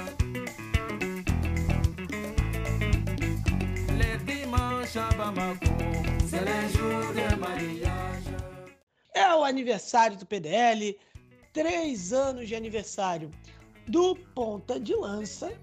É, enfim, a gente está sempre muito feliz. Tem gente que nos acompanha aí é, desde o início do Ponta de Lança. É, e Luiz, você que junto com o Rubens estavam na gênese do PDL, fala pra gente aí né, um pouco de como surgiu né, e como é aí né, o, o Ponta de Lança completando três anos. Parabéns, tum, parabéns, tum. Cara, três anos, hein? Quem diria quem teve o próximo dia 18 de maio, 18 de maio, três anos, que a gente sentou é, para criar alguma coisa sobre o continente africano, é, principalmente tendo em vista o futebol africano, que não tinha uma cobertura que a gente achava digna pelo, por grande parte da mídia é, nacional. E eu e o Rubens Guilherme Santos sentamos. Eu ainda estava no Rio Grande do Sul, tinha me formado. O Rubens tava, acho que estava em férias em Suzano, né, em São Paulo, e, e ele estava indo para Moçambique, né? E aí a gente pensou, pô, putz, vai ter daqui a dois meses uma Copa Africana. Cara, vamos contar a história sobre essa Copa Africana, já que quase ninguém vai cobrir os jogos da forma que a gente acha que deveria ser é, ter uma cobertura digna, né? E foi a partir daí, em maio de 2019, que o Ponta de Lança crescia para fazer a diferença e para ser algo diferente é, no nicho dos esportes. E aí, né, Marcos? Desde então a gente foi. A gente viu que é, o, não tinha como a gente falar do continente africano apenas a partir do esporte, porque tudo estava entrelaçado, né? Não era tudo que tem a ver com futebol tem a ver com sociedade também. Eu cheguei, eu cheguei no PDL, não não tava no, no início início, mas eu cheguei logo no, no, início, né? Ele começou em maio, sei lá, acho que julho, no máximo agosto eu, estava entrando, né? Foi julho, por aí julho. mesmo. Foi por aí mesmo. Alguma coisa assim. É, e foi, pô, desde o início muito legal. É, a gente meio que foi juntando experiências ali e estamos aí, né? Há três anos. A gente começou ali mais direcionado para o futebol e expandiu, né? Assim, acho que é, é, a gente teve ali a necessidade de, de, expandir, porque o próprio futebol africano em si não permitia a gente ficar só no futebol, né? Não permitia a gente ficar só no campo e bola, a gente passou a, a, a, a atacar várias frentes e estamos aí agora, aí, por exemplo, com África em pauta, em que a gente consegue reunir tudo isso, né? É, três anos depois, a gente agradece é, aos nossos ouvintes, agradece a galera que nos apoia mais uma vez. Então a gente agradece né, nossos ouvintes, agradece a galera né, que enfim, nos apoia, nos financia, é, espalha o ponta de lança né, nesses últimos três anos. E, enfim, a gente quer seguir por muito mais tempo trazendo o continente africano mais para perto do nosso dia a dia aqui uh, do Brasil. A galera que faz parte do Ponta de Lança quer deixar o seu recado, né? Quer, enfim, né? A gente não, não poderia monopolizar essa comemoração, obviamente que não né? É, vocês já sabem que o África em Pauta é meio que um encontro de todos os PDLs, mas está todo mundo aqui passando para deixar sua mensagem nesse aniversário, né, Luiz? Exatamente. Inclusive, falando sobre o encontro PDL, que é do Rio de Janeiro, que é de São Paulo, tá? Final de semana que vem, no caso, final de semana do dia 21, 22, o próximo sábado. Hoje é dia é, sábado, é dia 14, então deve ser lá pelo dia 21, mais ou menos. No Rio e em São Paulo vai rolar encontro PDL, tá? Então aí, ó, quem tá em, na capital é, São Paulo ou Rio, dá um salve lá na arroba PDL falando assim, eu estou afim de prestigiar o encontro PDL. E aí a gente conversa e a gente troca uma ideia com os nossos apoiadores, nossos ouvintes, as nossas ouvintas, para quem quiser trocar uma ideia presencialmente com, com a gente, ou no Rio ou em São Paulo, encontro PDL no sábado.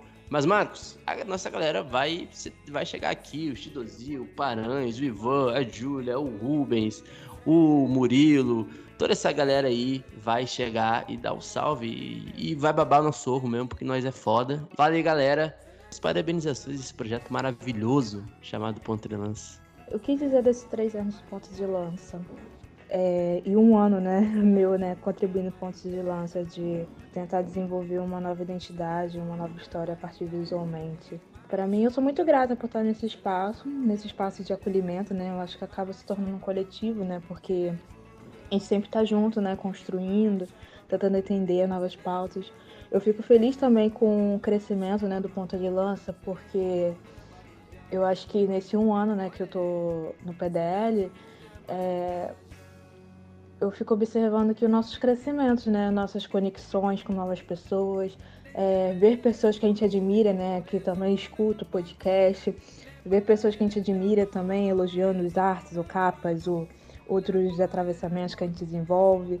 É, fico feliz a gente também estar tá contando essas histórias, né? Há três anos contando essas histórias e espero que esses três anos se multipliquem, que a gente consiga estabelecer também outras redes, outras conexões, atingir outras pessoas também e que a gente se torne. É, acho que a gente já é referência para muitas pessoas, mas acho que a gente pode crescer mais e se tornar referência além e furar outras bolhas também, mostrar que a gente existe, que existe um portal muito importante falando sobre o continente africano e diáspora. Salve ouvintes, salve ouvintas.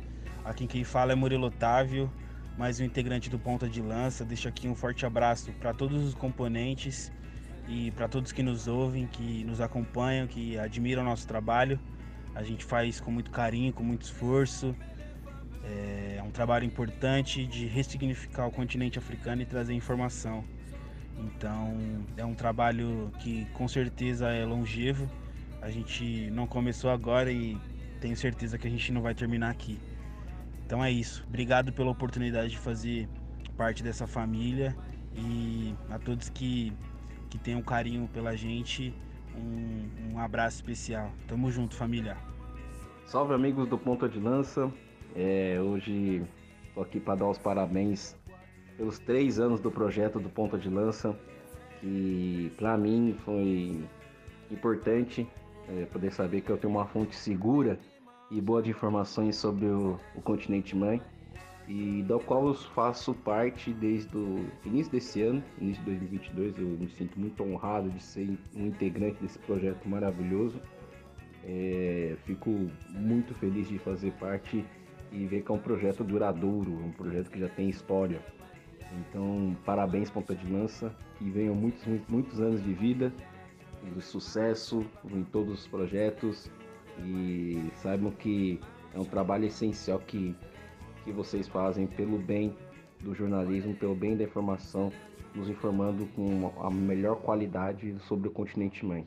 Abraços e parabéns, Ponta de Lança. Tamo junto. Luiz, outra parte vital do Ponta de Lança são os seus apoiadores, os seus financiadores, a galera que aposta na gente, né? A galera que apoia o nosso trabalho, não só ouvindo, não só compartilhando, mas também com, com os, os, seus próprios recursos né, financeiros. E isso para nós é, é, enfim, é, é, a gente agradece muito, né, porque é, é, expressa aí uma confiança no, no, nosso trabalho gigantesca. Né? As pessoas não põem o dinheiro delas em algo que elas não confiam, em algo que elas não acreditam, em algo que elas não se identificam.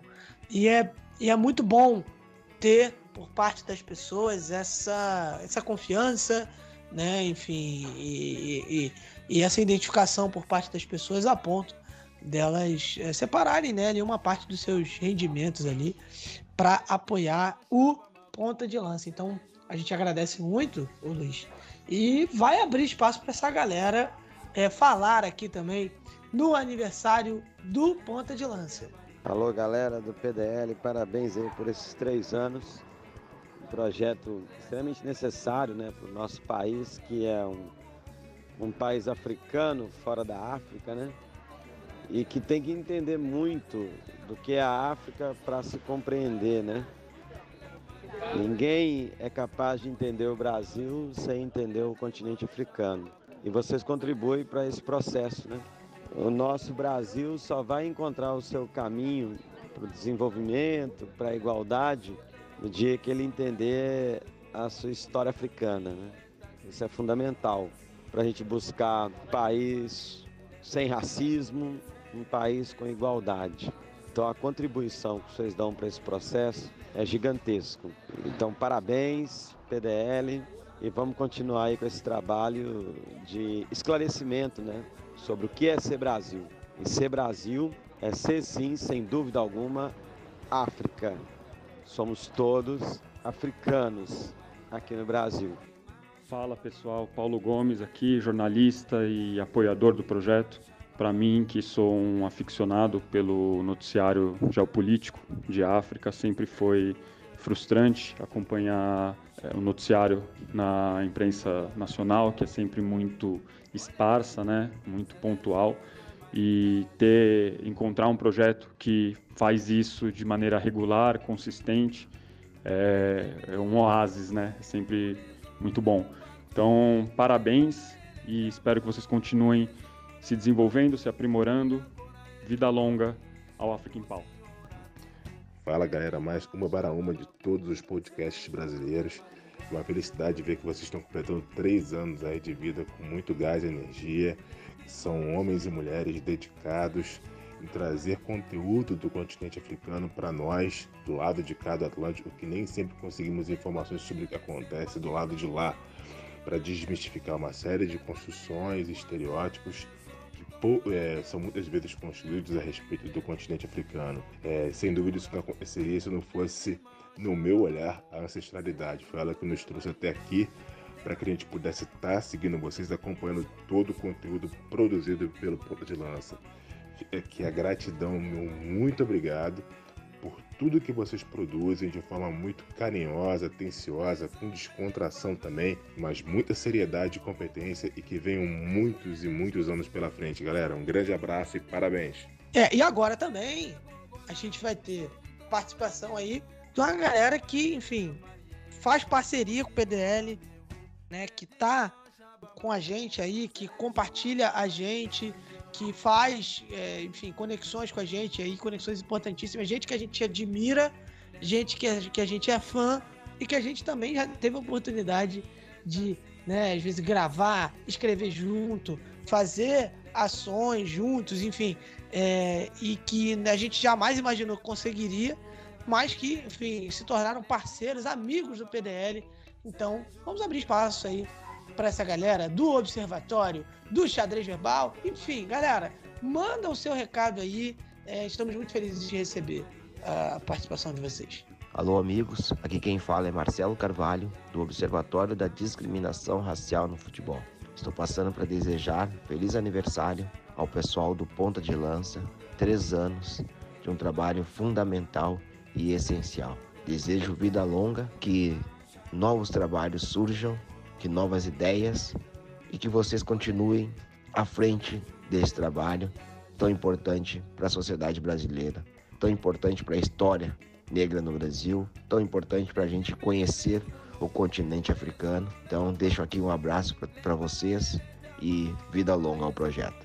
Salve, gurizada do Ponto de Lança, aqui é o Matias Pinto do Xadrez Verbal, é, parabenizando vocês aí por mais um ano de resistência na podosfera, ocupando esse espaço tão importante aí, trazendo o noticiário né, do continente mãe, bem como da diáspora africana, é, deram um pontapé inicial pelo futebol, mas foram expandindo com muita competência e qualidade, então é uma satisfação ter podido colaborar com vocês, conhecido vocês também e tê-los como amigos. Então fica aqui um abraço é, para o Luiz Fernando, para o Marcos e para o Rubens e desejo aí mais seis, mais nove anos com vocês aí produzindo muito podcast. Então é, aqui como ouvinte e, e fã é, é muito bacana estar tá podendo falar com vocês.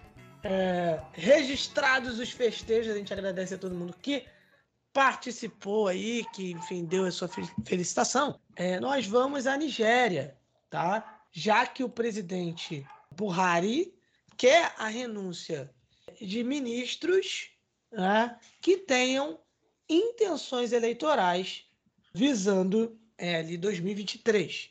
Então, antes ali das primárias na Nigéria, ali numa espécie de, de convenção do Congresso de Todos os Progressistas, né, o partido do presidente Buhari, né, ele deixou ali, ele expressou que né, os ministros né, que tenham intenções eleitorais, eles deveriam renunciar, né, até inclusive né, num, num prazo bem, bem é, curto. Né, reforçou ali essa sua né, diretiva, diretiva, digamos assim, para que todos aqueles que compõem o governo federal, né, seus ministros, é, renunciassem né, a esses cargos até a próxima segunda-feira, dia 16, que sai no dia 15 de maio, né, e aí ele deu prazo ali, digamos, ele entende que até o dia 16 esses ministros devem renunciar seus postos no governo federal. Isso, inclusive, está previsto em, na lei eleitoral de 2022, né, na lei eleitoral nigeriana. Né, o presidente é, se reuniu né, no, no, Conselho Executivo Federal da Comissão Eleitoral, é, instruindo que aqueles que, né, novamente, que esses ministros eles entregassem esses cargos para que pudessem de fato disputar. E aí a gente já tem o ministro da Educação que pediu demissão do governo, o Emeka uh, Inwadilba, né, ele apresentou a sua renúncia antes mesmo do Buhari dar essa declaração, né, e, enfim, ele está interessado em disputar né, as eleições de 2023. Né, é, o Buhari, é, inclusive, destacou a atitude do uh, Inwadilba, esperando que outros fizessem isso. O ministro do Trabalho e Emprego disse que fica, o Cris Ingigi, né? ele é, que é senador e, e, e acumula o cargo de ministro, disse que vai ficar, né? ele não está na corrida eleitoral né? para 2023. Né? Mas já tivemos aí, né, Luiz, alguns ministros renunciando, buscando aí as eleições de 2023, não é isso? O senhor está de sacanagem, Marcos. O senhor está de sacanagem que alguns ministros, foram simplesmente 10 ministros nigerianos que renunciaram. 10 ministros que até então eram leais ao Buhari, porque ele, como tu falou lá no começo, né? Eu quis fazer seguinte... o suspense. ele disse o seguinte assim, ó, os incomodados que se retirem. Exatamente isso que ele disse. Basicamente isso. Ah, então 10 ministros nigerianos renunciaram para concorrer às eleições de 2023 o, o pessoal que deve estar nos escutando deve estar horrorizado. Como assim? 10 ministros, exatamente isso. 10 ministros né, que estavam no governo é, federal do Buhari é, vão né, participar das primárias ali, internas, ali, muito possivelmente ali, dos partidos ali, de situação, né, até porque o Buhari ele não vai poder concorrer a um novo mandato, né, já está no, no finalzinho do seu segundo mandato, né? Então, 10 ministros ali vão concorrer é, ex-ministros agora vão concorrer é, às eleições primárias, as primárias ali. Então, os ministros que renunciaram, senhor Marcos Carvalho, são o ministro é, Júnior do Petróleo, os ministros da Justiça, do Transporte e Trabalho, dos, o ministro do Delta do Níger, o ministro da Ciência e Tecnologia e Assuntos da Mulher. Os ministros também de Minas e Educação, como tu já falou, também renunciaram, assim como o ministro da Informação, né, que é o Lai Mohamed, o Mohamed, né, que foi o que teve aí é, bastante em volta, principalmente quando teve o bloqueio do Twitter na Nigéria, né? Ele era o cara ali que respondia bastante ali sobre essa questão do bloqueio do governo federal sobre o Twitter no país. Então, meu amigo, 10 ministros, lembrando também que segundo a lei eleitoral na Nigéria, né, que foi alterada agora em fevereiro, em fevereiro ela impede, né, que os políticos nomeados é, pelo governo é, disputem as primárias partidárias ou votem durante essas primárias internas dos partidos. Ou seja, era exatamente isso. Ou fica até o final é, do governo do Buhari, ou se quiser, é, como a gente citou lá no começo também, disputar essas primárias aí para concorrer a presidente, esse pessoal deveria sair. Então, 10 ministros, agora ex-ministros do governo Buhari, pedindo demissão para concorrer às eleições presidenciais, pelo menos as primárias, né? Antes de ter um grande eleito aí da situação para tentar suceder Buhari. Ainda na Nigéria, Luiz, é, cerca de 200 ex-militares que lutaram na Guerra Civil, né? É, na Guerra Civil é, Nigéria-Biafra, e aqui a gente não está falando daquele cantor, né, do voar, voar, subir, subir, é, eles protestam por 44 anos de pensões não pagas. Esses militares lutaram né, ali ao lado do governo nigeriano, né, na guerra, como a gente mencionou, Nigéria-Biafra. Né, eles realizaram ali um protesto é, justamente por conta do não pagamento de pensões nos últimos 44 anos. E esse grupo né, que protestou incluía homens e mulheres é, idosos né, que estavam com cartazes estavam armados, e eles pediram né, ao Buhari para investigar o caso. Né, o Buhari, que inclusive é major, a, a notícia põe como major general, né, a gente aqui, no, no, por exemplo, no Brasil não tem essa, essa classificação, né, mas enfim, um grande alto de um, um grande posto de comando. O Buhari ele é aposentado ou reformado, né, como se fala na, na gíria militar. É, porque você vai falar militar aposentado, às vezes perto de um militar, ele fala que não está aposentado, está reformado. E basicamente, no fim das contas, é a mesma coisa. Mas está reformado e aposentado. É, no caso, é, tá, hoje eu estou, né, vou ser cancelado por tudo quanto é lá. É, no caso, é, o coordenador é, nacional ali, da, da galera ali que está protestando, o Pa Babawandi Phillips, né, ele se dirigiu ali a jornalistas. Ele disse que ímpio e perverso, né, enfim, era, uma, era falta de piedade ter pago ex-soldados biafrenses, né, o outro lado da guerra, e abandonado aqueles né, que lutaram ao lado da Nigéria. Né. Ele, ele apelou também para que o Buhari intervisse na situação para que eles pudessem ser pagos. Afinal de contas, né, amigo, são aí, enfim, 44 anos pensões. Né? Isso é, é, é bastante coisa. Né? Não é pouca coisa, não. Ainda na Nigéria, é, a gente vai falar é, sobre é, uma, uma situação. A gente tem aí líderes religiosos né, que estão aí, enfim, pedindo por calma, é, estão pedindo por paz, estão pedindo por justiça, uh, já que um estudante cristão foi apedrejado até a morte no noroeste da Nigéria por acusações de blasfêmia contra o profeta Maomé. Uh, assassinato desse estudante ocorre, ocorreu no estado de Sokoto, é, onde a lei é, da Sharia está em vigor, né? enfim, ao lado da lei, digamos, comum. Isso acontece também em outros estados do norte muçulmano conservador, né? na Nigéria, né? Uh, enfim, dezenas de estudantes da escola Shehu Chagari apedrejaram né, a estudante, né, na verdade, a Débora Samuel, até a morte, pois queimaram o corpo dela depois de ler um comentário que ela postou nas redes sociais. Né? E eles disseram que o comentário era ofensivo ao profeta Maomé. Dois suspeitos foram presos, né, segundo ali a polícia, e o sultão de Sokoto, né, o Muhammadu Saad Abubakar, que é a mais alta autoridade espiritual dos nigerianos, né, e o influente bispo católico de Sokoto, de Sokoto o Matthew Hassan Kuká, né, apelaram ali na quinta-feira por calma, por paz, né, após o assassinato da estudante, né, da Débora Samuel. É, em abril, né? Um ateu foi condenado a 24 anos de prisão por uma postagem nas redes sociais, né? Ah, que um tribunal do estado de Cano também considerou uma blasfêmia contra o Islã.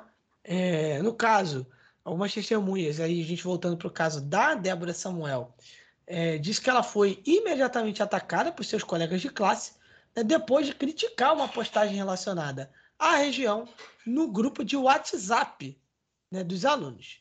E aí enfim, ela foi apedrejada e queimada uh, por esses estudantes, Luiz.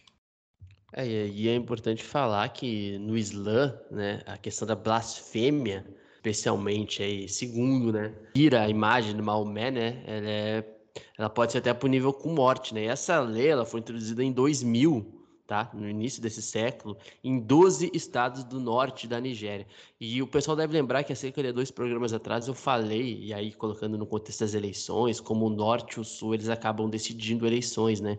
Mas colocando numa perspectiva religiosa na Nigéria, né? Volto a falar, né? O norte da Nigéria, norte e noroeste, tem uma influência muito grande é de nigerianos muçulmanos, né? E o sul da Nigéria tem influência muito grande dos cristãos nigerianos. Então, assim, então não é incomum a gente ter questões assim de tribunais islâmicos no noroeste e no norte da Nigéria.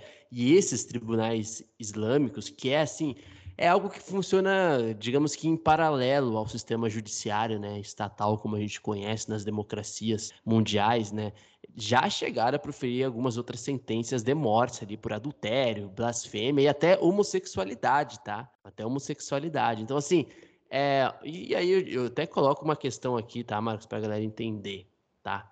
Isso aqui não representa a questão mais fundamental da religião, né? Do que realmente está escrito no Alcorão, do que realmente é, diversas outras pessoas que seguem a fé do Islã é, professam, tá? Então, assim, não é nosso é, nossa responsabilidade aqui que vocês pensam sobre. Está noticiando o que aconteceu e isso é um fato, tá? Não tem como lutar contra os fatos. Aconteceu esse triste, é, enfim, esse, é, essa morte né, da Débora Samuel. Então, assim, a gente coloca aqui até para a gente colocar, para vocês entenderem como é complexa a questão religiosa no continente africano também, tá? E como acontecem essas coisas, principalmente no Noroeste e no Norte. Lembrando também, Marcos, para fechar aqui em 2015 e 2020, entre 2015 e 2020, dois muçulmanos foram condenados à morte por, tribunais, por, tri, por tribunais islâmicos justamente por blasfêmia contra o Maomé, né, contra o profeta. Então, assim, bem complexa essa questão, mas uma morte bastante chocante, Marcos, de Débora Samuel, no noroeste da Nigéria, essa semana. É, é isso, Luiz. Então, assim, é, é, é um tema complexo, delicado, cercado de, de situações né, vão soar absurdas. Enfim, a gente está aqui noticiando. Né? É, é, e aí, inclusive, comente com a gente o que, que, que, você acha. Sinta-se à vontade, nossos apoiadores lá no grupo. Né? Você que, que nos acompanha nas redes sociais, fique à vontade, comente, compartilhe a sua opinião com a gente. Vai uh, dar um pulo ainda no Mali, ô, ô, Luiz? Também? Já que a Alemanha vai aumentar a presença militar como parte da missão da ONU. É, é, declarou ali que está pronta para aumentar o seu contingente militar no Mali, né, ali como parte da MINUSMA, né, a missão da ONU.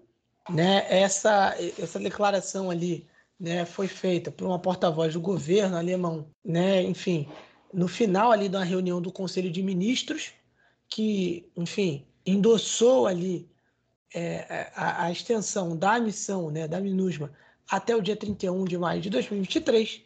Né? Os deputados alemães precisam aprovar essa decisão, né? mas a tendência é que seja aprovada.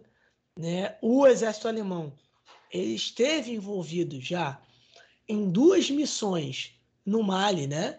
até abril né, desse ano, por exemplo. Né? Tem aí 328 soldados participando da missão de treinamento da União Europeia no Mali né? e cerca de 1.100 na missão multidimensional integrada das Nações Unidas de estabilização no Mali, né, a UNMISMA. Né? Então, a Alemanha aumentando a sua presença militar no país, né, enquanto alguns outros países, na verdade, vêm também diminuindo, assim como a França, por exemplo. Né? É, em Guiné, os partidos de oposição rejeitaram o cronograma de transição da junta militar. Os partidos de oposição rejeitaram ali o prazo de 39 meses proposto pela junta militar. Né? O coronel Mamadi Doumbouya assumiu o poder em um golpe em setembro uh, do ano passado. Ele tinha dito que levaria mais três anos para fazer essa transição. É, os três principais partidos de oposição né, e outros 60 menores, 60 partidos menores, rejeitaram a proposta, né, pediram né, é, uma defesa das instituições democráticas, disseram que o Conselho Nacional de Transição, né, criado pela junta né, para atuar ali como parlamento até as eleições, não validou o cronograma e pediu um diálogo real né, com todas as partes envolvidas, incluindo a sociedade civil. E Luiz. Inclusive, Marcos.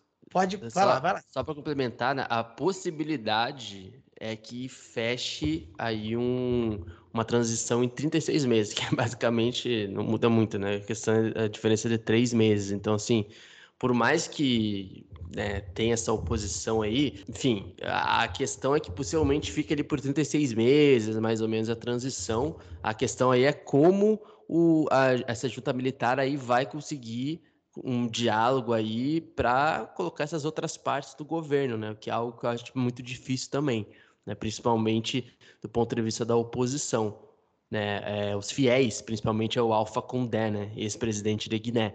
Mas tudo indica que deve ter pelo menos uma diminuição aí, possivelmente 36 meses de transição civil aí para a atual junta militar do país. É isso. É, a gente vai para Camarões, Luiz, já que uh, houve ali né, uma queda de avião né, que deixou ali 11 mortes. Né? É, isso aconteceu na quarta-feira, no dia 11 de maio, né, em uma floresta, enfim, no país. É, a rádio estatal informou, né, né houve a confirmação das, das mortes na última quinta-feira, no dia 12, é, os nove passageiros e dois tripulantes de um avião a hélice morreram no acidente.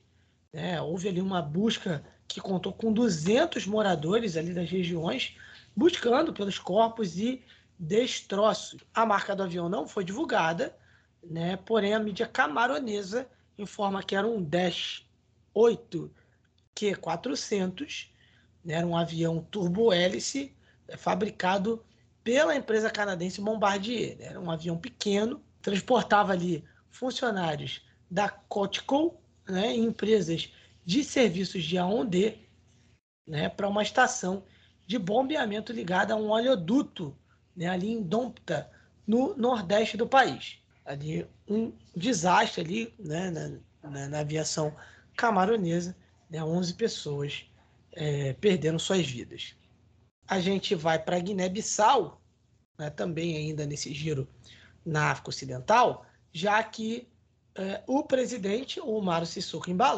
demitiu o ministro da Economia e deu esse cargo ao chefe do governo, né, ali de forma interina. Né? Isso é uma notícia que chega através de uma fonte não oficial, né? mas enfim, o Victor Mantinga, ministro da Economia, Planejamento e Integração Regional, foi demitido ali uh, no dia 12 né, de maio. Ele estava no cargo desde 2021. Ele foi substituído para garantir o funcionamento regular das instituições e por conveniência política, segundo né, um decreto presidencial.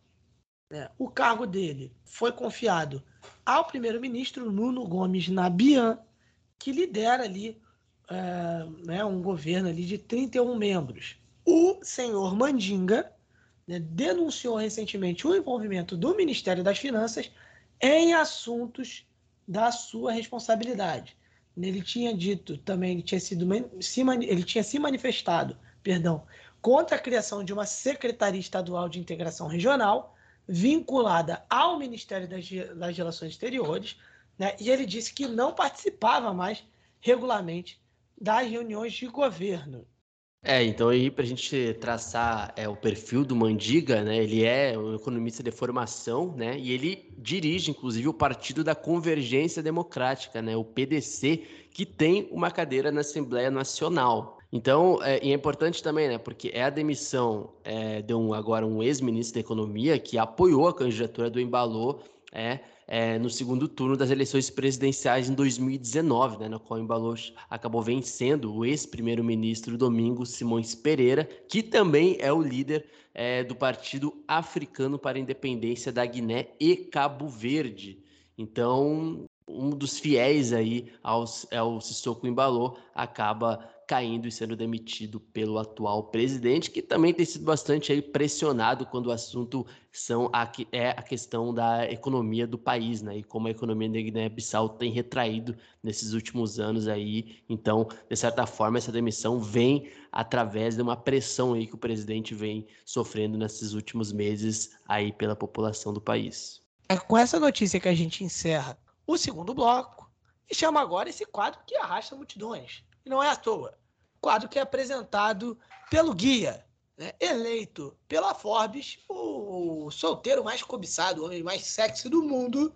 Sim, eu estou falando de Rubens Guilherme Santos, o guia que traz para você um resgate histórico, né? Falando aí de datas, né, acontecimentos e personagens do continente africano e de sua diáspora. É com você, Rubens, no Resgate Histórico.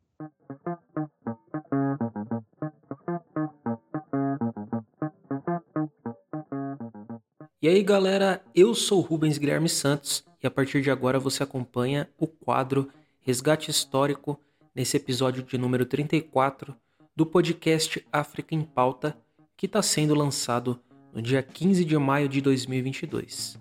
Lembra você que o Resgate Histórico é o quadro do África em Pauta que trata da história do continente africano e também da história de África em diáspora. E para poder falar sobre esses assuntos, a gente resgata acontecimentos e também lembra de grandes personalidades, sempre tendo em vista as datas próximas do calendário em relação à data de publicação do episódio. Então, como estamos lançando esse episódio no dia 15 de maio de 2022, nosso foco dessa vez é a segunda quinzena de maio e algumas datas também que vêm antes disso, ou melhor, uma data. E a gente começa com ela, né? Dia 13 de maio de 1888, o dia em que foi assinada a Lei Áurea, né? Que extinguiu falsamente e oficialmente a escravidão no Brasil. Apesar de decretar então o final da escravidão no nosso país, essa data é considerada pelo movimento negro como uma mentira cívica, né? uma falsa abolição então se caracteriza como um dia de reflexão de luta contra a discriminação, ou seja, é um dia de lembrar que indenização e direitos não foram garantidos para a população negra que aqui vivia no Brasil e que por séculos foi violentada, né? E não teve seus direitos garantidos. E isso aconteceu também no período pós-abolição. Né? A gente vê muitos desses efeitos ainda é, decaindo em cima da população negra do Brasil. Vários e vários problemas sociais que não tiveram solução porque os governantes daquela época e de agora têm muitas similaridades nos seus interesses e principalmente reproduzindo vários dos problemas que a gente tem enfrentado desde então, né? E é importante também lembrar nessa data, né, quando a gente fala de 13 de maio, que rolou muito suor e sangue, muita luta para que esse sistema escravagista acabasse. Né? Luta que eu digo aqui é de lideranças intelectuais e muita gente que foi para a linha de frente para lutar para o fim desse sistema escravagista. Então, essa é a nossa lembrança que a gente deve ter do dia 13 de maio, né? Não uma data para louvar o nome de uma princesa que representava também as classes ali, a monarquia, né? E também a população branca, né? A gente não deve é, exaltar essa data por esse lado é, e celebrar ela dessa maneira, mas sim pensar de uma forma reflexiva tudo o que aconteceu desde o início né, desse sistema escravagista no Brasil. Depois do dia 13, a gente vai para o dia 14, que é quando é comemorado o Dia da Unificação na Libéria, Dia Nacional da Unificação. Ele também é conhecido como Dia da Integração e marca a política de unificação e integração que visava combater as disparidades políticas, sociais e econômicas no país. Né? O dia foi proclamado pela primeira vez como feriado nacional em 14 de maio de 47. A gente vai para o dia 19, quando é celebrado né, o nascimento de Malcolm X. Foi nesse dia que nasceu Malcolm Little X, é na cidade de Omaha, estado de Nebraska, no ano de 1925. Lembrando, né, que Malcolm X foi um ativista que atuou né, na defesa dos direitos da comunidade negra nos Estados Unidos da América, tendo atuado ali principalmente nas décadas de 1950 e 1960. E ele tinha também, né, dentro da família, já algumas referências que o influenciaram de entrar nessa caminhada de luta e de ativismo pelos direitos da população negra. Né? O pai dele foi um ativista ele pertenceu a uma organização de orientação religiosa islâmica, conhecida como Nação do Islã, pelo qual ele atuou durante vários anos. E ele também foi uma das principais vozes e lideranças na luta contra o racismo. E ele não só foi, né, como é ainda uma das vozes que ecoam e guiam ações de muita gente, não só nos Estados Unidos, mas no mundo inteiro quando a gente fala de questões raciais. E então é por isso que a gente lembra dessa data, dia 19 de maio, nascimento de Malcolm X. Ele que infelizmente acabou baleado né, em 1965, aos 39 anos, em Nova York, foi quando ele faleceu. Depois de falar do nascimento então de Malcolm X, a gente vai para o dia 20, Dia Nacional de Camarões, que desde 1972, nessa data, dia 20 de maio, é comemorado o Dia Nacional de Camarões, quando a população local participou de um referendo e escolheu a unificação do país, né, que antes se dividia ali na parte anglófona e francófona, né? Então existia, ainda existe algumas diferenças, diferenças culturais também relacionadas a isso, mas é, antes dessa data, então eram separadas essas regiões e então em 1972 houve essa unificação que é marcada aí é, no dia 20 de maio. Depois do dia 20 de maio, a gente vai para o dia 24, que é o dia da independência da Eritreia. O país conquistou sua independência em 1993, depois da Guerra de Independência, né, que teve início em 1961 e se prolongou por aproximadamente 30 anos, tendo seu fim então em maio de 1991. O território do país ele foi anexado à Etiópia após a expulsão dos italianos daquela região por volta da metade do século 20. Com isso, foi travada uma guerra então entre os eritreus e a Etiópia pela soberania daquela área, ao mesmo tempo em que acontecia também uma guerra civil no território etíope, né? Depois de 1971 ali com um golpe de estado que acabou tirando o último imperador da Etiópia, né, Haile Selassie. Depois o país passou por um período também de conflitos internos e ainda tinha esse conflito com os eritreus.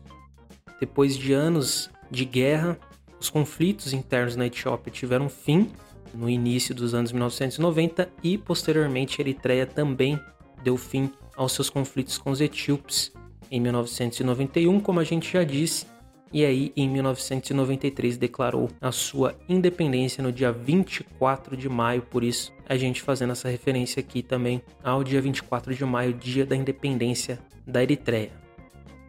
E o último dia que a gente traz aqui nesse episódio é o dia 25 de maio, que é um dia muito importante para o continente africano, né? pois é o Dia da África.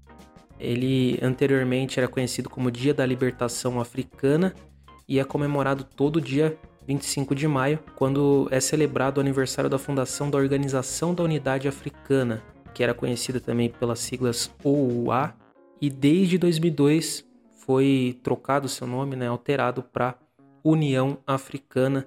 Então, a Organização da Unidade Africana foi a primeira entidade né, dessa integração do, do continente. Ela foi fundada no ano de 1963 e nasceu durante a luta de países africanos pela independência, né? aquele sentimento passados aí alguns anos da Segunda Guerra Mundial, né? e muitos dos países travavam a sua luta pela independência. Então, a liderança desses países se reuniram em Addis Ababa, capital da Etiópia, para fundar essa organização. E aí, desde então, passou a ser celebrado né, o Dia da África como o dia 25 de maio, elencando também outras, outros elementos do continente para serem lembrados aí nessa data, uma data muito importante para o calendário do continente africano e para a África em diáspora também. E depois então de passar essas datas aqui, a gente vai chegando ao fim desse episódio, mais um resgate histórico aqui no África em Pauta. E só lembrando, né, além dessas referências, tem outras aí pela internet espalhadas. Vocês podem pesquisar um pouco mais sobre esses assuntos que a gente trata aqui nos quadros e também em todo o podcast. E já deixamos aqui o convite, né, para que daqui duas semanas nos encontramos de novo aqui no África em Pauta com mais informações sobre história do continente africano e de África em diáspora. Então, até mais. Aproveite aí, aproveite essa quinzena para escutar todo o podcast e nos encontramos então daqui a 14 dias. Até mais.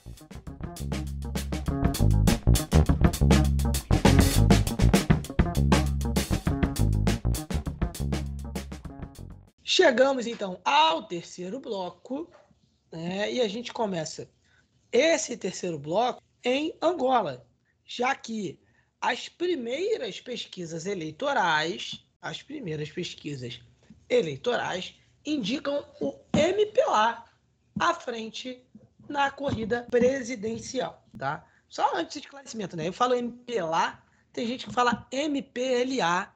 Eu falo MPLA porque é como eu ouvi em Angola.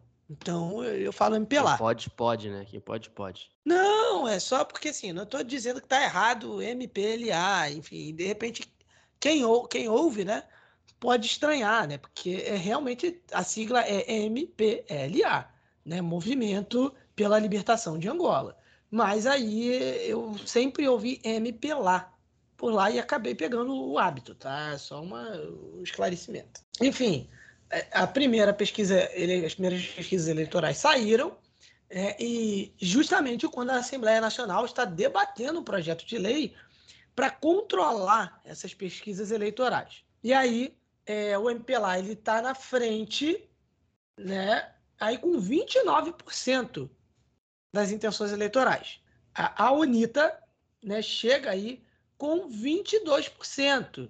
Uma, uma distância é uma distância curta é, entre MPLA e UNITA. Essa sondagem foi feita pela Afrobarômetro, né, com organização e suporte técnico de universidades dos Estados Unidos, né, da África do Sul, de Gana e do Quênia, foi realizada entre 9 de fevereiro e 8 de março, né, antes da chegada né, desse projeto que nós já mencionamos aqui, né, tentando controlar as pesquisas eleitorais.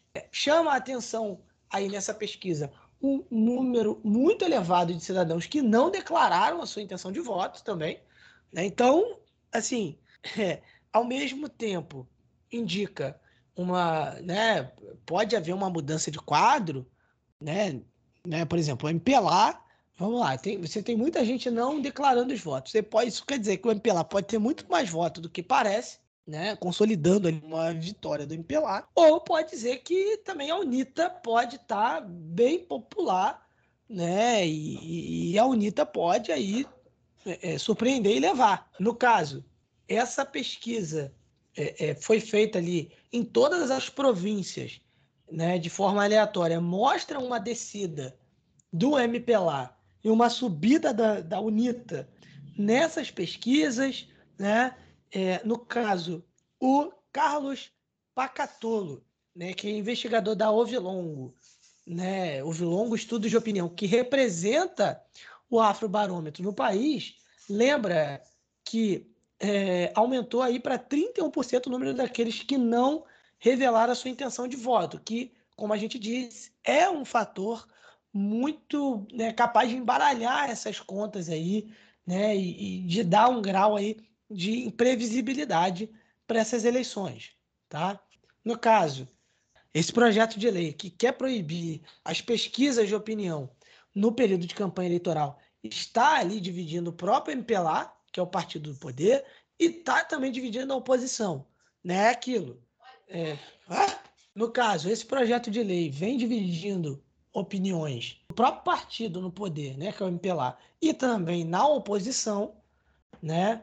É, a proposta vem do próprio executivo, do próprio MPLA, né, ressalta que os estudos né, vão ser permitidos no período eleitoral desde que não sejam divulgados nos órgãos de comunicação social.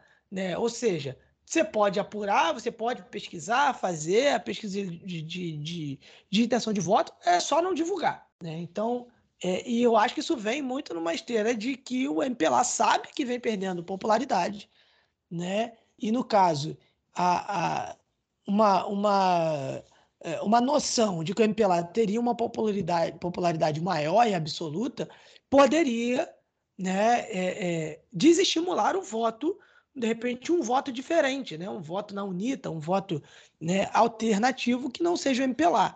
Né? Se você tivesse uma noção é, de que o MPLA, é, entre aspas, é invencível nessa corrida eleitoral, né, você meio que né, vai desestimular, né, o pessoal meio que vai, ah, já que o MPLA vai ganhar mesmo, eu vou votar no MPLA. Né? Seria uma, algo nesse sentido. Mas a UNITA vem crescendo e essas últimas pesquisas vêm indicando isso. E aí né, a gente tem essa proposta do Poder Executivo, Luiz. Quem acabou dando uma opinião pública aí foi o vice-presidente né, do, do grupo parlamentar da UNITA, né, o Maurílio Luielli, né, que diz que a proibição é, dessa proposta de lei seria uma forma de matar a democracia e a liberdade de expressão. Então, assim, o Maurício Luielli, que ele é o dirigente do maior partido de oposição, é, ao MPLA, né, ele considera que esses inquéritos e essas pesquisas de opinião são coisas que, segundo ele, se fazem em todo o mundo democrático, né? Foi assim como que ele citou. Enquanto o secretário-geral do PRS, o Rui Malopa, ele defende, né, que é, as pesquisas de opiniões elas devem ser permanentes e não apenas restritas a um determinado período de tempo, Marcos. Então, eu não sou especialista em eleições é, angolanas, a gente acaba discutindo muito em off, muito aqui também, e a visão do Marcos, né, é, sobre também já é, estar presente numa época de eleições em Angola, alguns anos atrás, isso ajuda muito a gente a ter uma percepção do que está fora dos jornais, né? As sensações, o dito pelo não dito, mas o que me parece, Marcos, é que já estão querendo preparar um terreno aí para fraudar alguma outra coisa aí em relação à pesquisa eleitoral, né? Tem, tem uma galerinha aí que está querendo meio que encontrar brecha aí para na hora H das eleições aí tentar colocar alguma perspectiva é, de pesquisa eleitoral. Eu acho que tudo isso deixa muito o processo eleitoral frágil, ou pode deixar o processo eleitoral frágil é, para futuras fraudes, né? Então, assim, essa questão aí de poder fazer e não divulgar me parece um pouco antidemocrático ou um pouco suspeito, tendo em vista é, quando as eleições ou o pré-eleições começar a chegar mais perto ainda em Angola e como isso pode influenciar a narrativa dentro da mídia ou não, mas principalmente dentro das bases eleitorais ou até mesmo, principalmente, daquelas pessoas, Marcos, indecisas, que como tu acabou estando no começo ali, é grande parte do eleitorado é, angolano, de acordo com essas primeiras é, pesquisas de opinião. Ó, Luiz, e eh, você está sendo até gentil, né? De, ah, creio que seja antidemocrático. Eu sou um lorde, meu amigo. É, tá sendo bem gentil. Assim, é, é, o nível de tensão para essas eleições é, assim, me, me, parece estar subindo. E eu conversava há quatro anos atrás, quatro anos, cinco anos, 2017, é, conversava né, com um angolano que ele dizia, olha, acho que o povo não... A, a sensação dele, de que, olha, o MPLA ganhou agora, tá, vai, vai, vai mudar, né, o, o, o presidente, né, não vai ser mais o José Eduardo dos Santos, e aí, enfim, acho que a galera até vai relevar, mas eu não sei por quanto tempo a galera vai, né, vai ver o, o MPLA vencer as eleições como algo bom. Até quando a população, né, em geral, vai ver. E assim, aqui eu não estou fazendo campanha contra o MPLA, não. É porque existe ali uma, entre aspas, uma sensação de, de querer uma alternância né, por parte da população. Né? E nessa pesquisa de opinião, por exemplo, é uma parte significativa em relação ao pessoal que quer manter o MPLA. Né? É uma diferença pouca, de 7% né, na pesquisa de opinião. E o cenário eleitoral já começa a se a, a, a ter ali uma, uma, digamos, uma tensão Inclusive, eu até compartilhei no grupo de apoiadores né, um tweet do Nelito Ecuicui, que é secretário é, provincial da UNITA em Luanda, de uma montagem da CNN Brasil, que a CNN Brasil, CNN Brasil estaria ali abordando um escândalo de caso de desvio de dinheiro de deputados angolanos, né? É uma imagem bem falsa mesmo, com um GC né, dizendo ali que a PGR portuguesa investigava um caso de desvio de fundos envolvendo o próprio Nelito Ecuicui né, e o Adriano Sapinala, deputados da UNITA, né?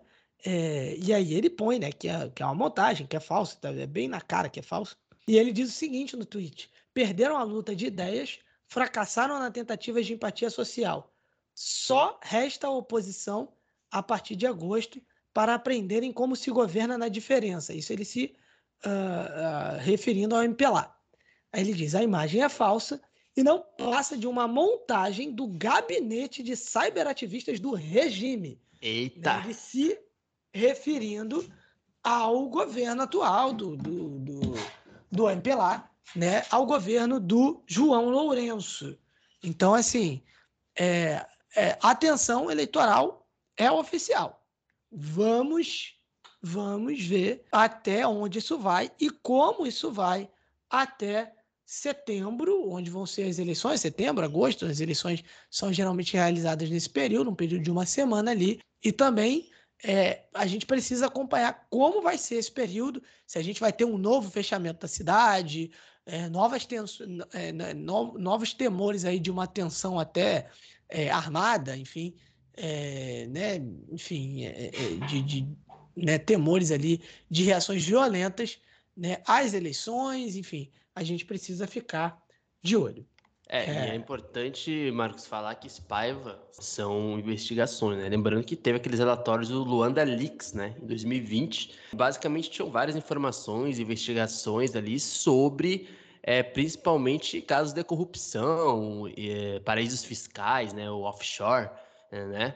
É, de vários representantes da elite angolana, muitos é, em volta do, do, do ex-presidente, né, do ex-presidente de Angola, e o Paiva, tá? Ele chegou a ser apontado como um desses é, membros corruptos aí desses bancos secretos, digamos assim, que está uh, constatado no relatório do Luanda Leaks em 2020, né? Basicamente seriam acusações de montagem ali de uma rede de empresas de fachada nesses paraísos fiscais, né? E contas bancárias secretas. Não estou dizendo que isso foi, é, isso é uma acusação que é verdadeira, mas é, nesses relatórios, algumas evidências ali constataram o nome dele dentre vários outros. Então, só para estar aí como a questão também é um pouco complexa em relação ao histórico aí dos políticos angolanos. É, pois é.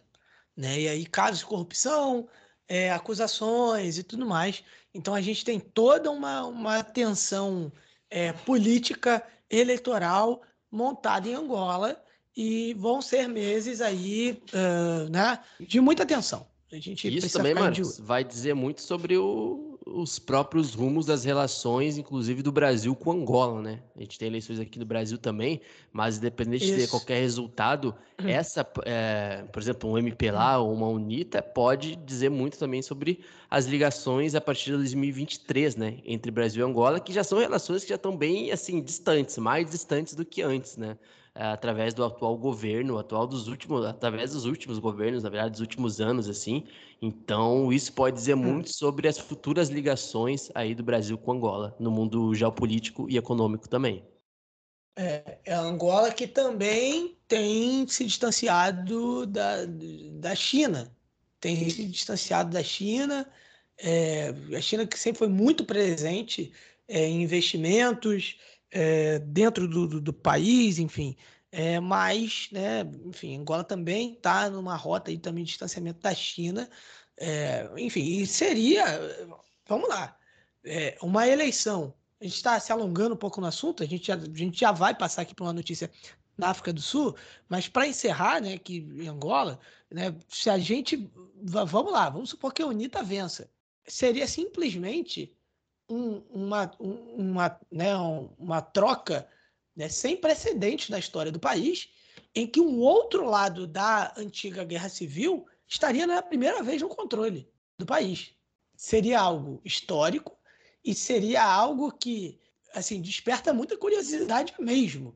Assim, é, eu, eu me falta aqui uma, uma comparação mais, mais clara, assim, né, que, que a gente consiga fazer uma analogia que não seja uh, que, que, a gente não vai errar, né? Não cai ali numa, numa, possibilidade de um, de um erro de analogia e tal. Mas, assim, seria algo sem precedentes e curioso, assim, né?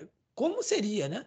Um outro lado, um lado, entre aspas, perdedor da guerra civil, assumindo pela primeira vez o poder.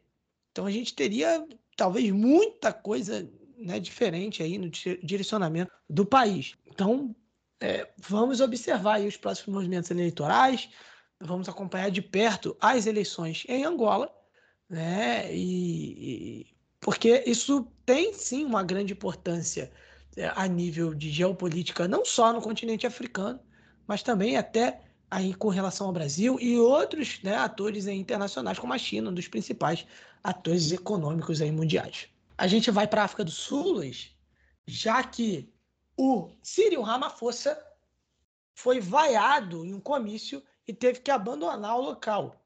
Um comício ali no dia 1 de maio, né, ali na, no contexto dos festejos do Dia dos Trabalhadores, o Círio Ramaphosa foi vaiado, o pessoal estava cantando que ele tinha que ir embora, é, ergueram cartazes exigindo aumento salarial.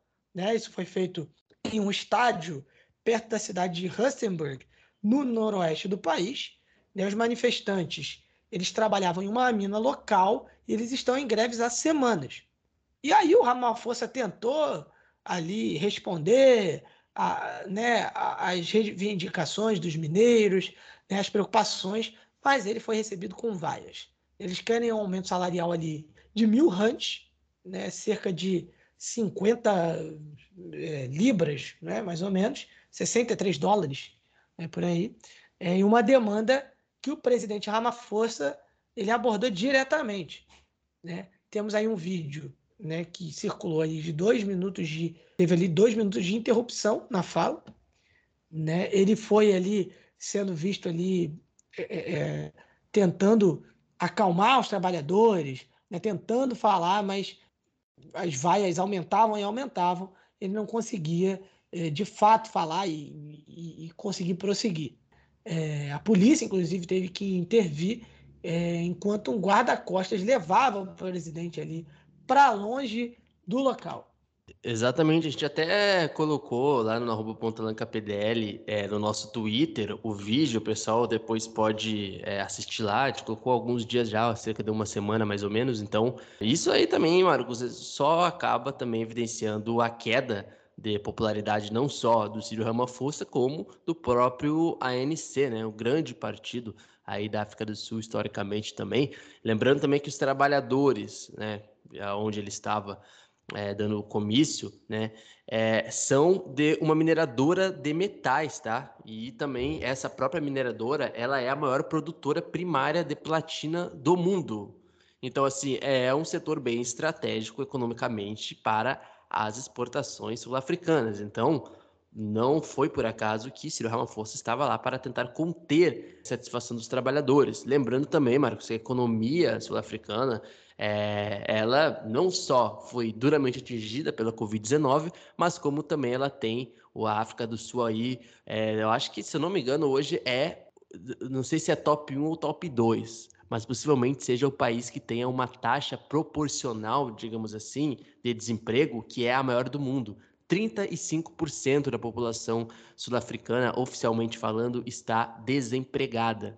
Lembrando também que a mineração ela é um dos setores mais importantes da África do Sul e responde ali uh, cerca de 10% da renda nacional e emprega quase 450 mil pessoas na África do Sul, mas tem entrado em um declínio nos últimos anos. Ou seja, é um setor muito importante é, para a África do Sul. E se esse setor aí não está muito a favor do Ciro Ramaphosa, eu ficaria um pouco preocupado para as próximas eleições, não só referente ao é, o próprio nome do político, mas porque há sim uma queda de popularidade é, na África do Sul em relação à ANC, né? Aos casos de corrupção, ao fracasso econômico dos últimos anos e dos últimos mandatos aí a partir é, do partido da situação, então não é um cenário político agradável para o ANC na África do Sul.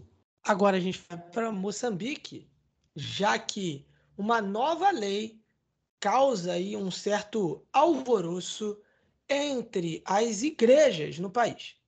o país vai ter uma nova lei que obriga o registro e regula né, a atividade né, de, de, das instituições religiosas.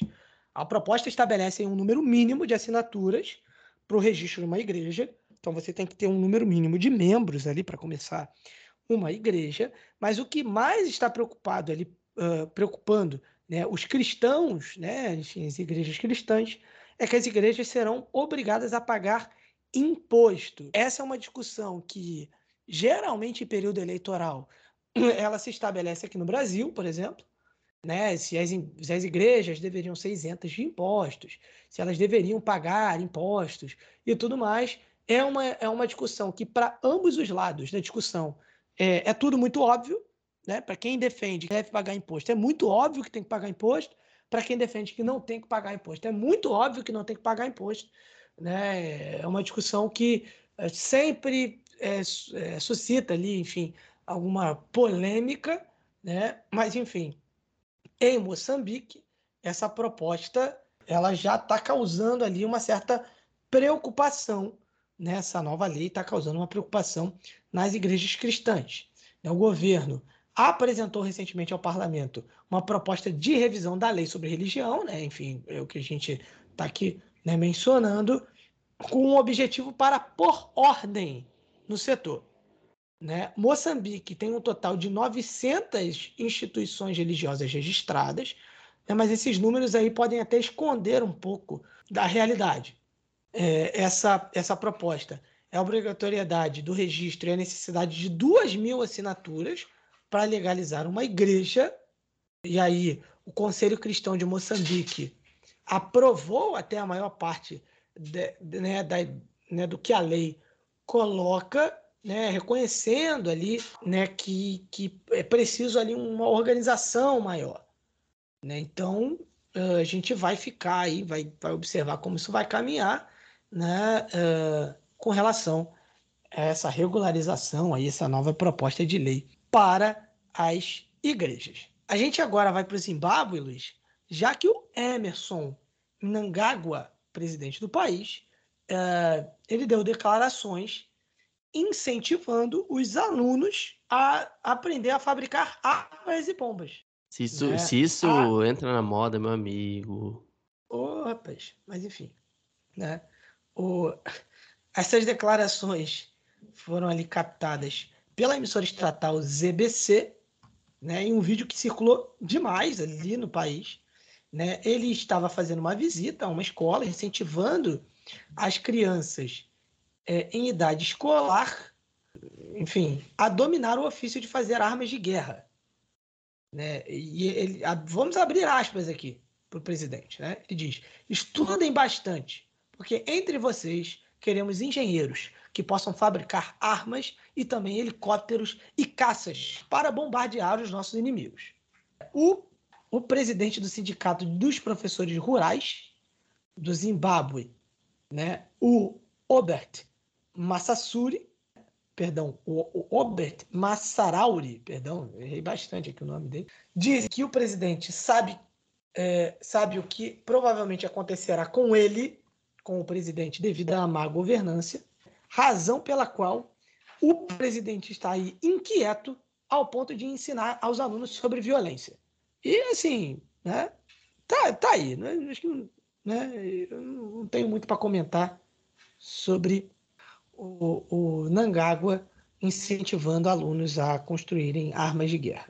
É, ele também aprovou projetos de investimentos em cannabis no país, enfim, cannabis medicinal. A gente tem aí é, uma fazenda planta e processa cannabis medicinal, né, em Mount Hampton. É, ela foi criada pela Swiss uh, Bioceuticals Limited. É, e aí, enfim, recebeu aí essa fazenda né, de, de, de, plantio e processamento de cannabis. E aí houve né, um, a aprovação de um incentivo e de um investimento de 27 milhões de dólares.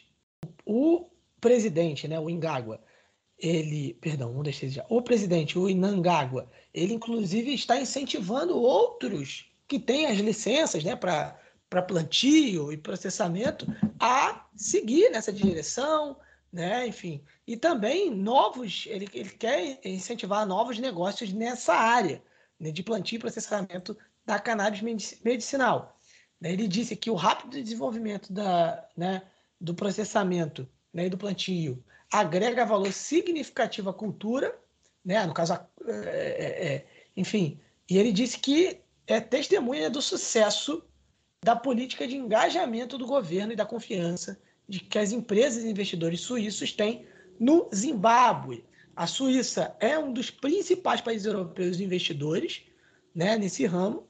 É, ele disse que é importante que os investidores é, ele disse que é importante que os investidores operacionalizem rapidamente as suas autorizações e licenças, uh, em geral, as suas autorizações e licenças, né, em benefício da economia em geral né, e das próprias pessoas em particular. Ele coloca isso como um fator de crescimento do país.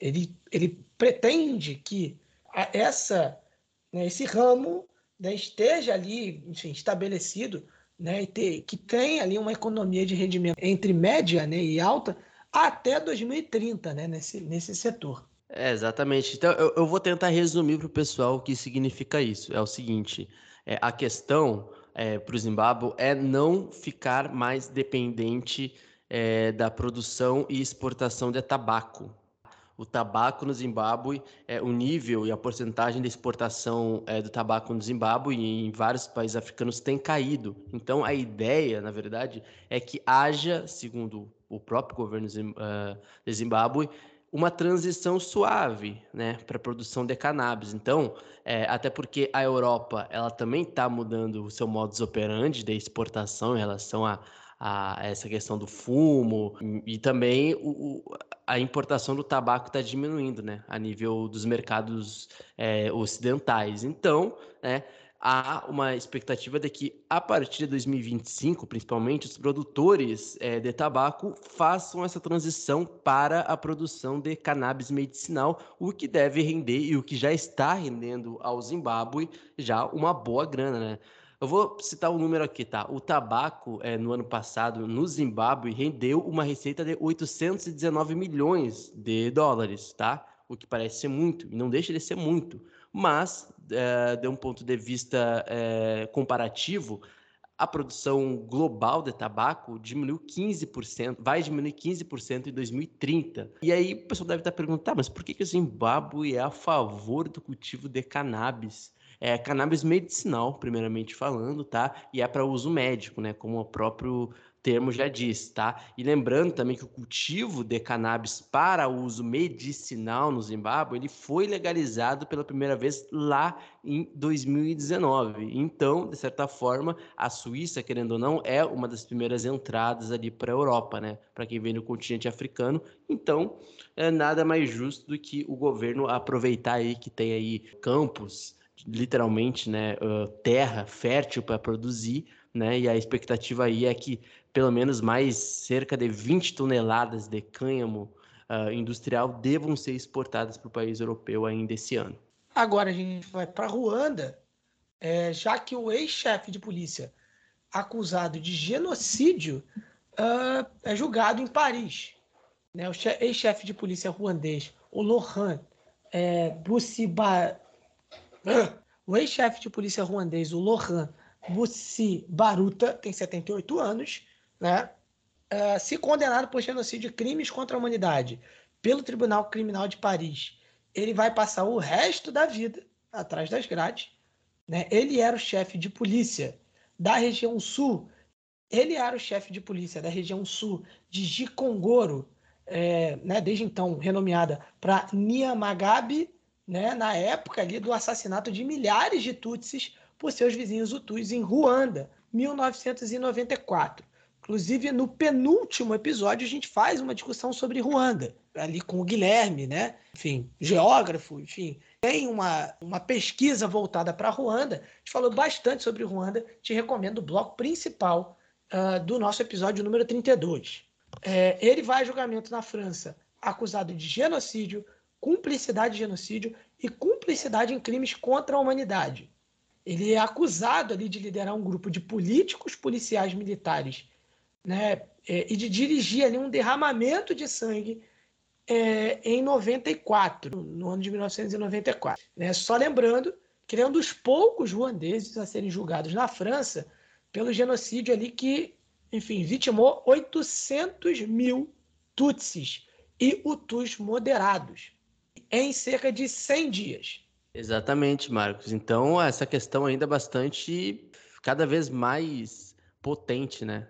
É, em relação ao passado é, sangrento de Ruanda. Lembrando também é, que ele é o mais alto funcionário ruandês né, a ser julgado na França né, pela suposta participação nos massacres em 94, né, e ele é, vive na França, inclusive, sob controle judicial desde 97. Então, Marcos, é o seguinte: espera-se que pelo menos 115 testemunhas, incluindo sobreviventes do massacre é, de Ruanda, deponham. E vários, Marcos, é, estudantes tutsis, inclusive foram um dos sobreviventes é, do massacre, né?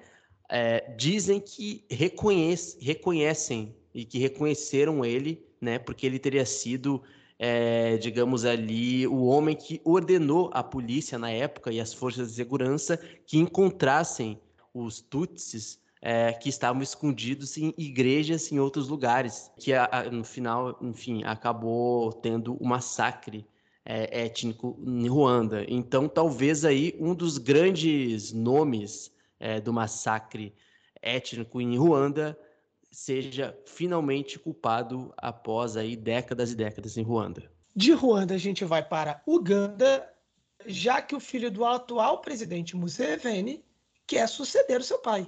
O tenente-general Muhuzi Gaba manifestou ali publicamente seu interesse em se tornar presidente no lugar do papai Yoweri Museveni.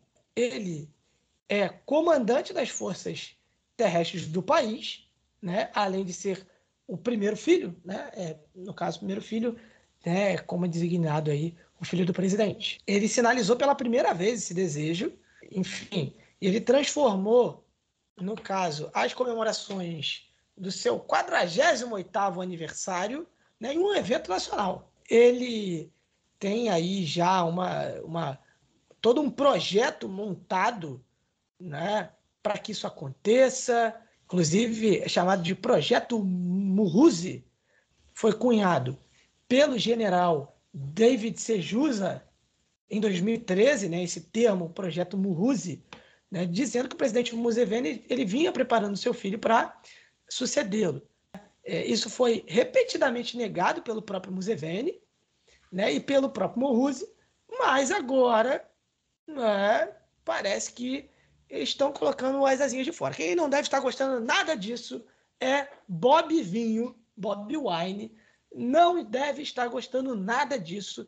Né? Ele que foi candidato às eleições em Ruanda, em Uganda, perdão, uh, nas últimas eleições, a gente cobriu aqui a saga de Bob Wine, né, que, enfim, o Museveni foi eleito, Bob Wine não deve estar feliz com isso. Por, a, a, inclusive, nós temos aqui no podcast, quem nos ouve desde o começo lá, grandes fãs, né, de Bob Wine. E por onde anda Bob Wine? Tentaremos trazer algum resquício do paradeiro de Bob Wine nos próximos programas, talvez. É, exatamente. A gente vai vai, vai tentar buscar né, onde está Bob Wine, onde está Bob Vinho. É, a gente vai agora, Luiz, já caminhando já quase para o encerramento do nosso programa, a gente vai para a Somália, já que o presidente Farmajo anunciou a sua candidatura para um segundo mandato. O Mohamed Abdullahi, também conhecido como Farmajo, anunciou ali a sua candidatura né, na quinta-feira, né, dia 15 de maio, né, o mandato do Farmajo já terminou em fevereiro do, do ano passado, de 2021, mas aí é pandemia, é não sei o quê, e tudo mais. E, e aí a, a eleição foi se uh, uh, uh, alongando, se postergando. Ele enfrenta forte concorrência de vários candidatos, inclusive de dois ex-presidentes. Na, na Somália, o presidente é eleito por parlamentares e senadores. E aí ele tem que receber pelo menos dois terços dos votos, né? o que daria aí uma, uma quantidade de 184 votos. Ah, os apoiadores ocidentais do governo somali, né, liderado pelos Estados Unidos, pediram ali que concluíssem eh, rapidamente esse processo eleitoral. Esses atrasos estavam distraindo ali da luta crucial contra a insurgência, insurgência do Al-Shabaab, né? Enfim, e, e essa insurgência do Al-Shabaab é só mais um dos fatores da instabilidade crônica que Somália vem vivendo uh, ao longo dos últimos anos. E Luiz, no caso, Luiz, né, as eleições presidenciais já tem aí uma, né, algo a mais para estremecer, né, já que a polícia né, relatou aí uma explosão suicida perto do aeroporto de Mogadishu, não é isso? Exatamente, Marcos. Isso só prova que essas eleições que acontecem agora no domingo, no dia da publicação desse podcast, que certamente a gente vai colocar os resultados na nossa newsletter da segunda-feira, da terça, dependendo de como for o andamento da apuração dos votos, e, e a gente vai comentar mais é, de forma mais profunda no próximo podcast. Isso só mostra que, Marcos, é para ficar muito de olho nesse dia da eleição, tá? No dia 15, domingo, porque assim promete ser, olha, um dia tenso para a população somali, tá? Porque é, essas pré-eleições aí já tivemos vários ataques terroristas aí, né? É, principalmente reivindicados pelo grupo radical islâmico Al-Shabaab. Domingo a gente tem que ficar bem de olho, principalmente até porque já tem aí, né, Marcos, é, pelo menos agora nesses últimos dias, vítimas desses novos ataques antes das eleições e essa explosão suicida, né, além de acontecer perto do aeroporto de Mogadishu, como tu citou, que Olha só, Marcos, que coincidência. É o local da, da, eleição presidencial do domingo. Ele acabou ferindo sete pessoas e, segundo algumas fontes policiais, pelo menos três cidadãos somali, incluindo dois seguranças, foram mortos. A polícia somali disse que pelo menos ali, além das sete pessoas feridas, um homem-bomba né, acabou evidentemente sendo vítima uh, ali, vítima não, né, porque homem-bomba, a questão já está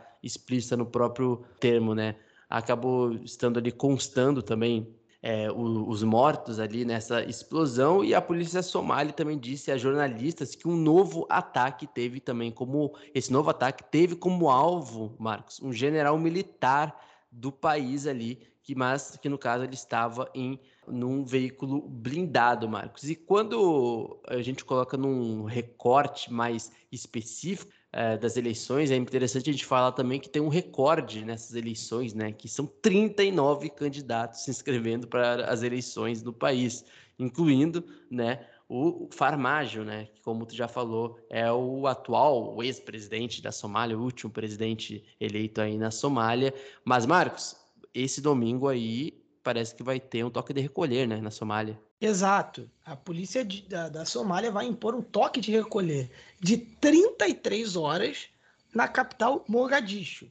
Né? Ele vai começar às 21 horas de sábado né? e vai até às 6 horas da segunda-feira, 6 horas da manhã. Né?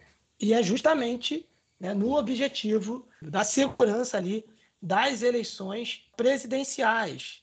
Enfim, a gente até mencionou, né? Que em Angola tem né, esse toque de recolher, já, né? A cidade toda fica fechada, mercados fecham, tudo isso. E aí a Somália vai adotar um, um toque de recolher até mais rígido. Em Angola você não é proibido de andar na rua. Né? Há um incentivo para que as pessoas não vão para a rua, para que as pessoas né, não vão para mercados e tudo mais. Só que é, aqui na Somália não, é um toque de recolher mesmo, ninguém sai né, durante 33 horas. Né? O Abdi Fattah Adan Hassan, porta-voz da polícia somali, disse que essa medida visa reforçar a segurança da cidade durante a eleição domingo. E isso acontece né, justamente de, né, semanas depois que a capital testemunhou uma onda de ataques realizada pelos insurgentes do Al-Shabaab. Luiz, é o fim do terceiro bloco e esse também é o África em Pauta de número 34. Agradecendo a toda a audiência, você que nos ouve em todos os lugares do Brasil e do mundo, que nos compartilha né, lá no Facebook, no Instagram, no Twitter que mais cresce no Brasil, no arroba PDL. Você que ouve marca a gente, né, enfim, que compartilha com seus amigos. Muito obrigado pela audiência, muito obrigado por estar com a gente até aqui, né, ainda mais nesse episódio especial, onde o PDL uh, ele completa três anos. Né? É, Luiz, é, os seus, seus é, as suas declarações finais aí, os seus abraços. Fala pra gente aí. Ah, só agradecer, né, Marcos? É um, um podcast é um projeto que a gente se doa muito, né? A gente se doou muito nesses últimos três anos.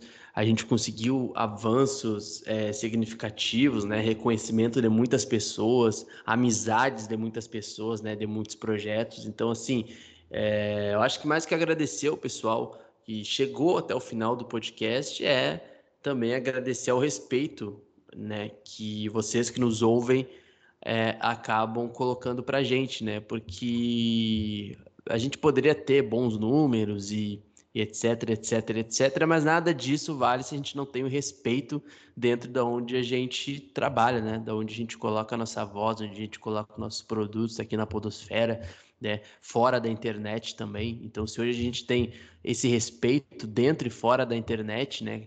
Coletivamente e individualmente falando, é muito através do que chega a vocês, né? Chega no coração de cada um, de cada uma. Então, só tem que agradecer. Esses três anos são três anos mágicos para o projeto. E vamos por mais três anos, né? Porque esse projeto aqui ele é mais do que um podcast, ele é uma ideia, né? E como diz o outro lá, ideias não morrem. Ideias são a prova de bala. É isso mesmo, querido Luiz. É, e, enfim, a gente vai encerrar nosso programa com a música da Titina Rodrigues né, uma das grandes vozes da música uh, cabo-verdiana, que faleceu no dia 6 de maio em Lisboa, né, enfim, vítima uh, de uma doença né, que já durava bastante tempo. Né, ela faleceu aos 85 anos de idade, né, e, enfim, e a gente deixa aqui né, essa homenagem, né, uma das grandes vozes da música africana, né, Titina Rodrigues, então você vai né, ouvir Titina Rodrigues cantando e encerrando esse África em Pauta. Mas antes, eu gostaria de dizer para que você continue nos seguindo nas nossas redes sociais, no arroba PontalancaPDL no Facebook, no Instagram e no Twitter que mais cresce no Brasil. Nos apoie, nos compartilha, nos siga. Eita, eu errei o compartilhe e siga, né? Um, dois, três. Nos apoie, nos compartilhe, nos siga né? e nunca esqueça que ponta de lança é paixão por usar. Tchau, tchau, galera. Até a próxima.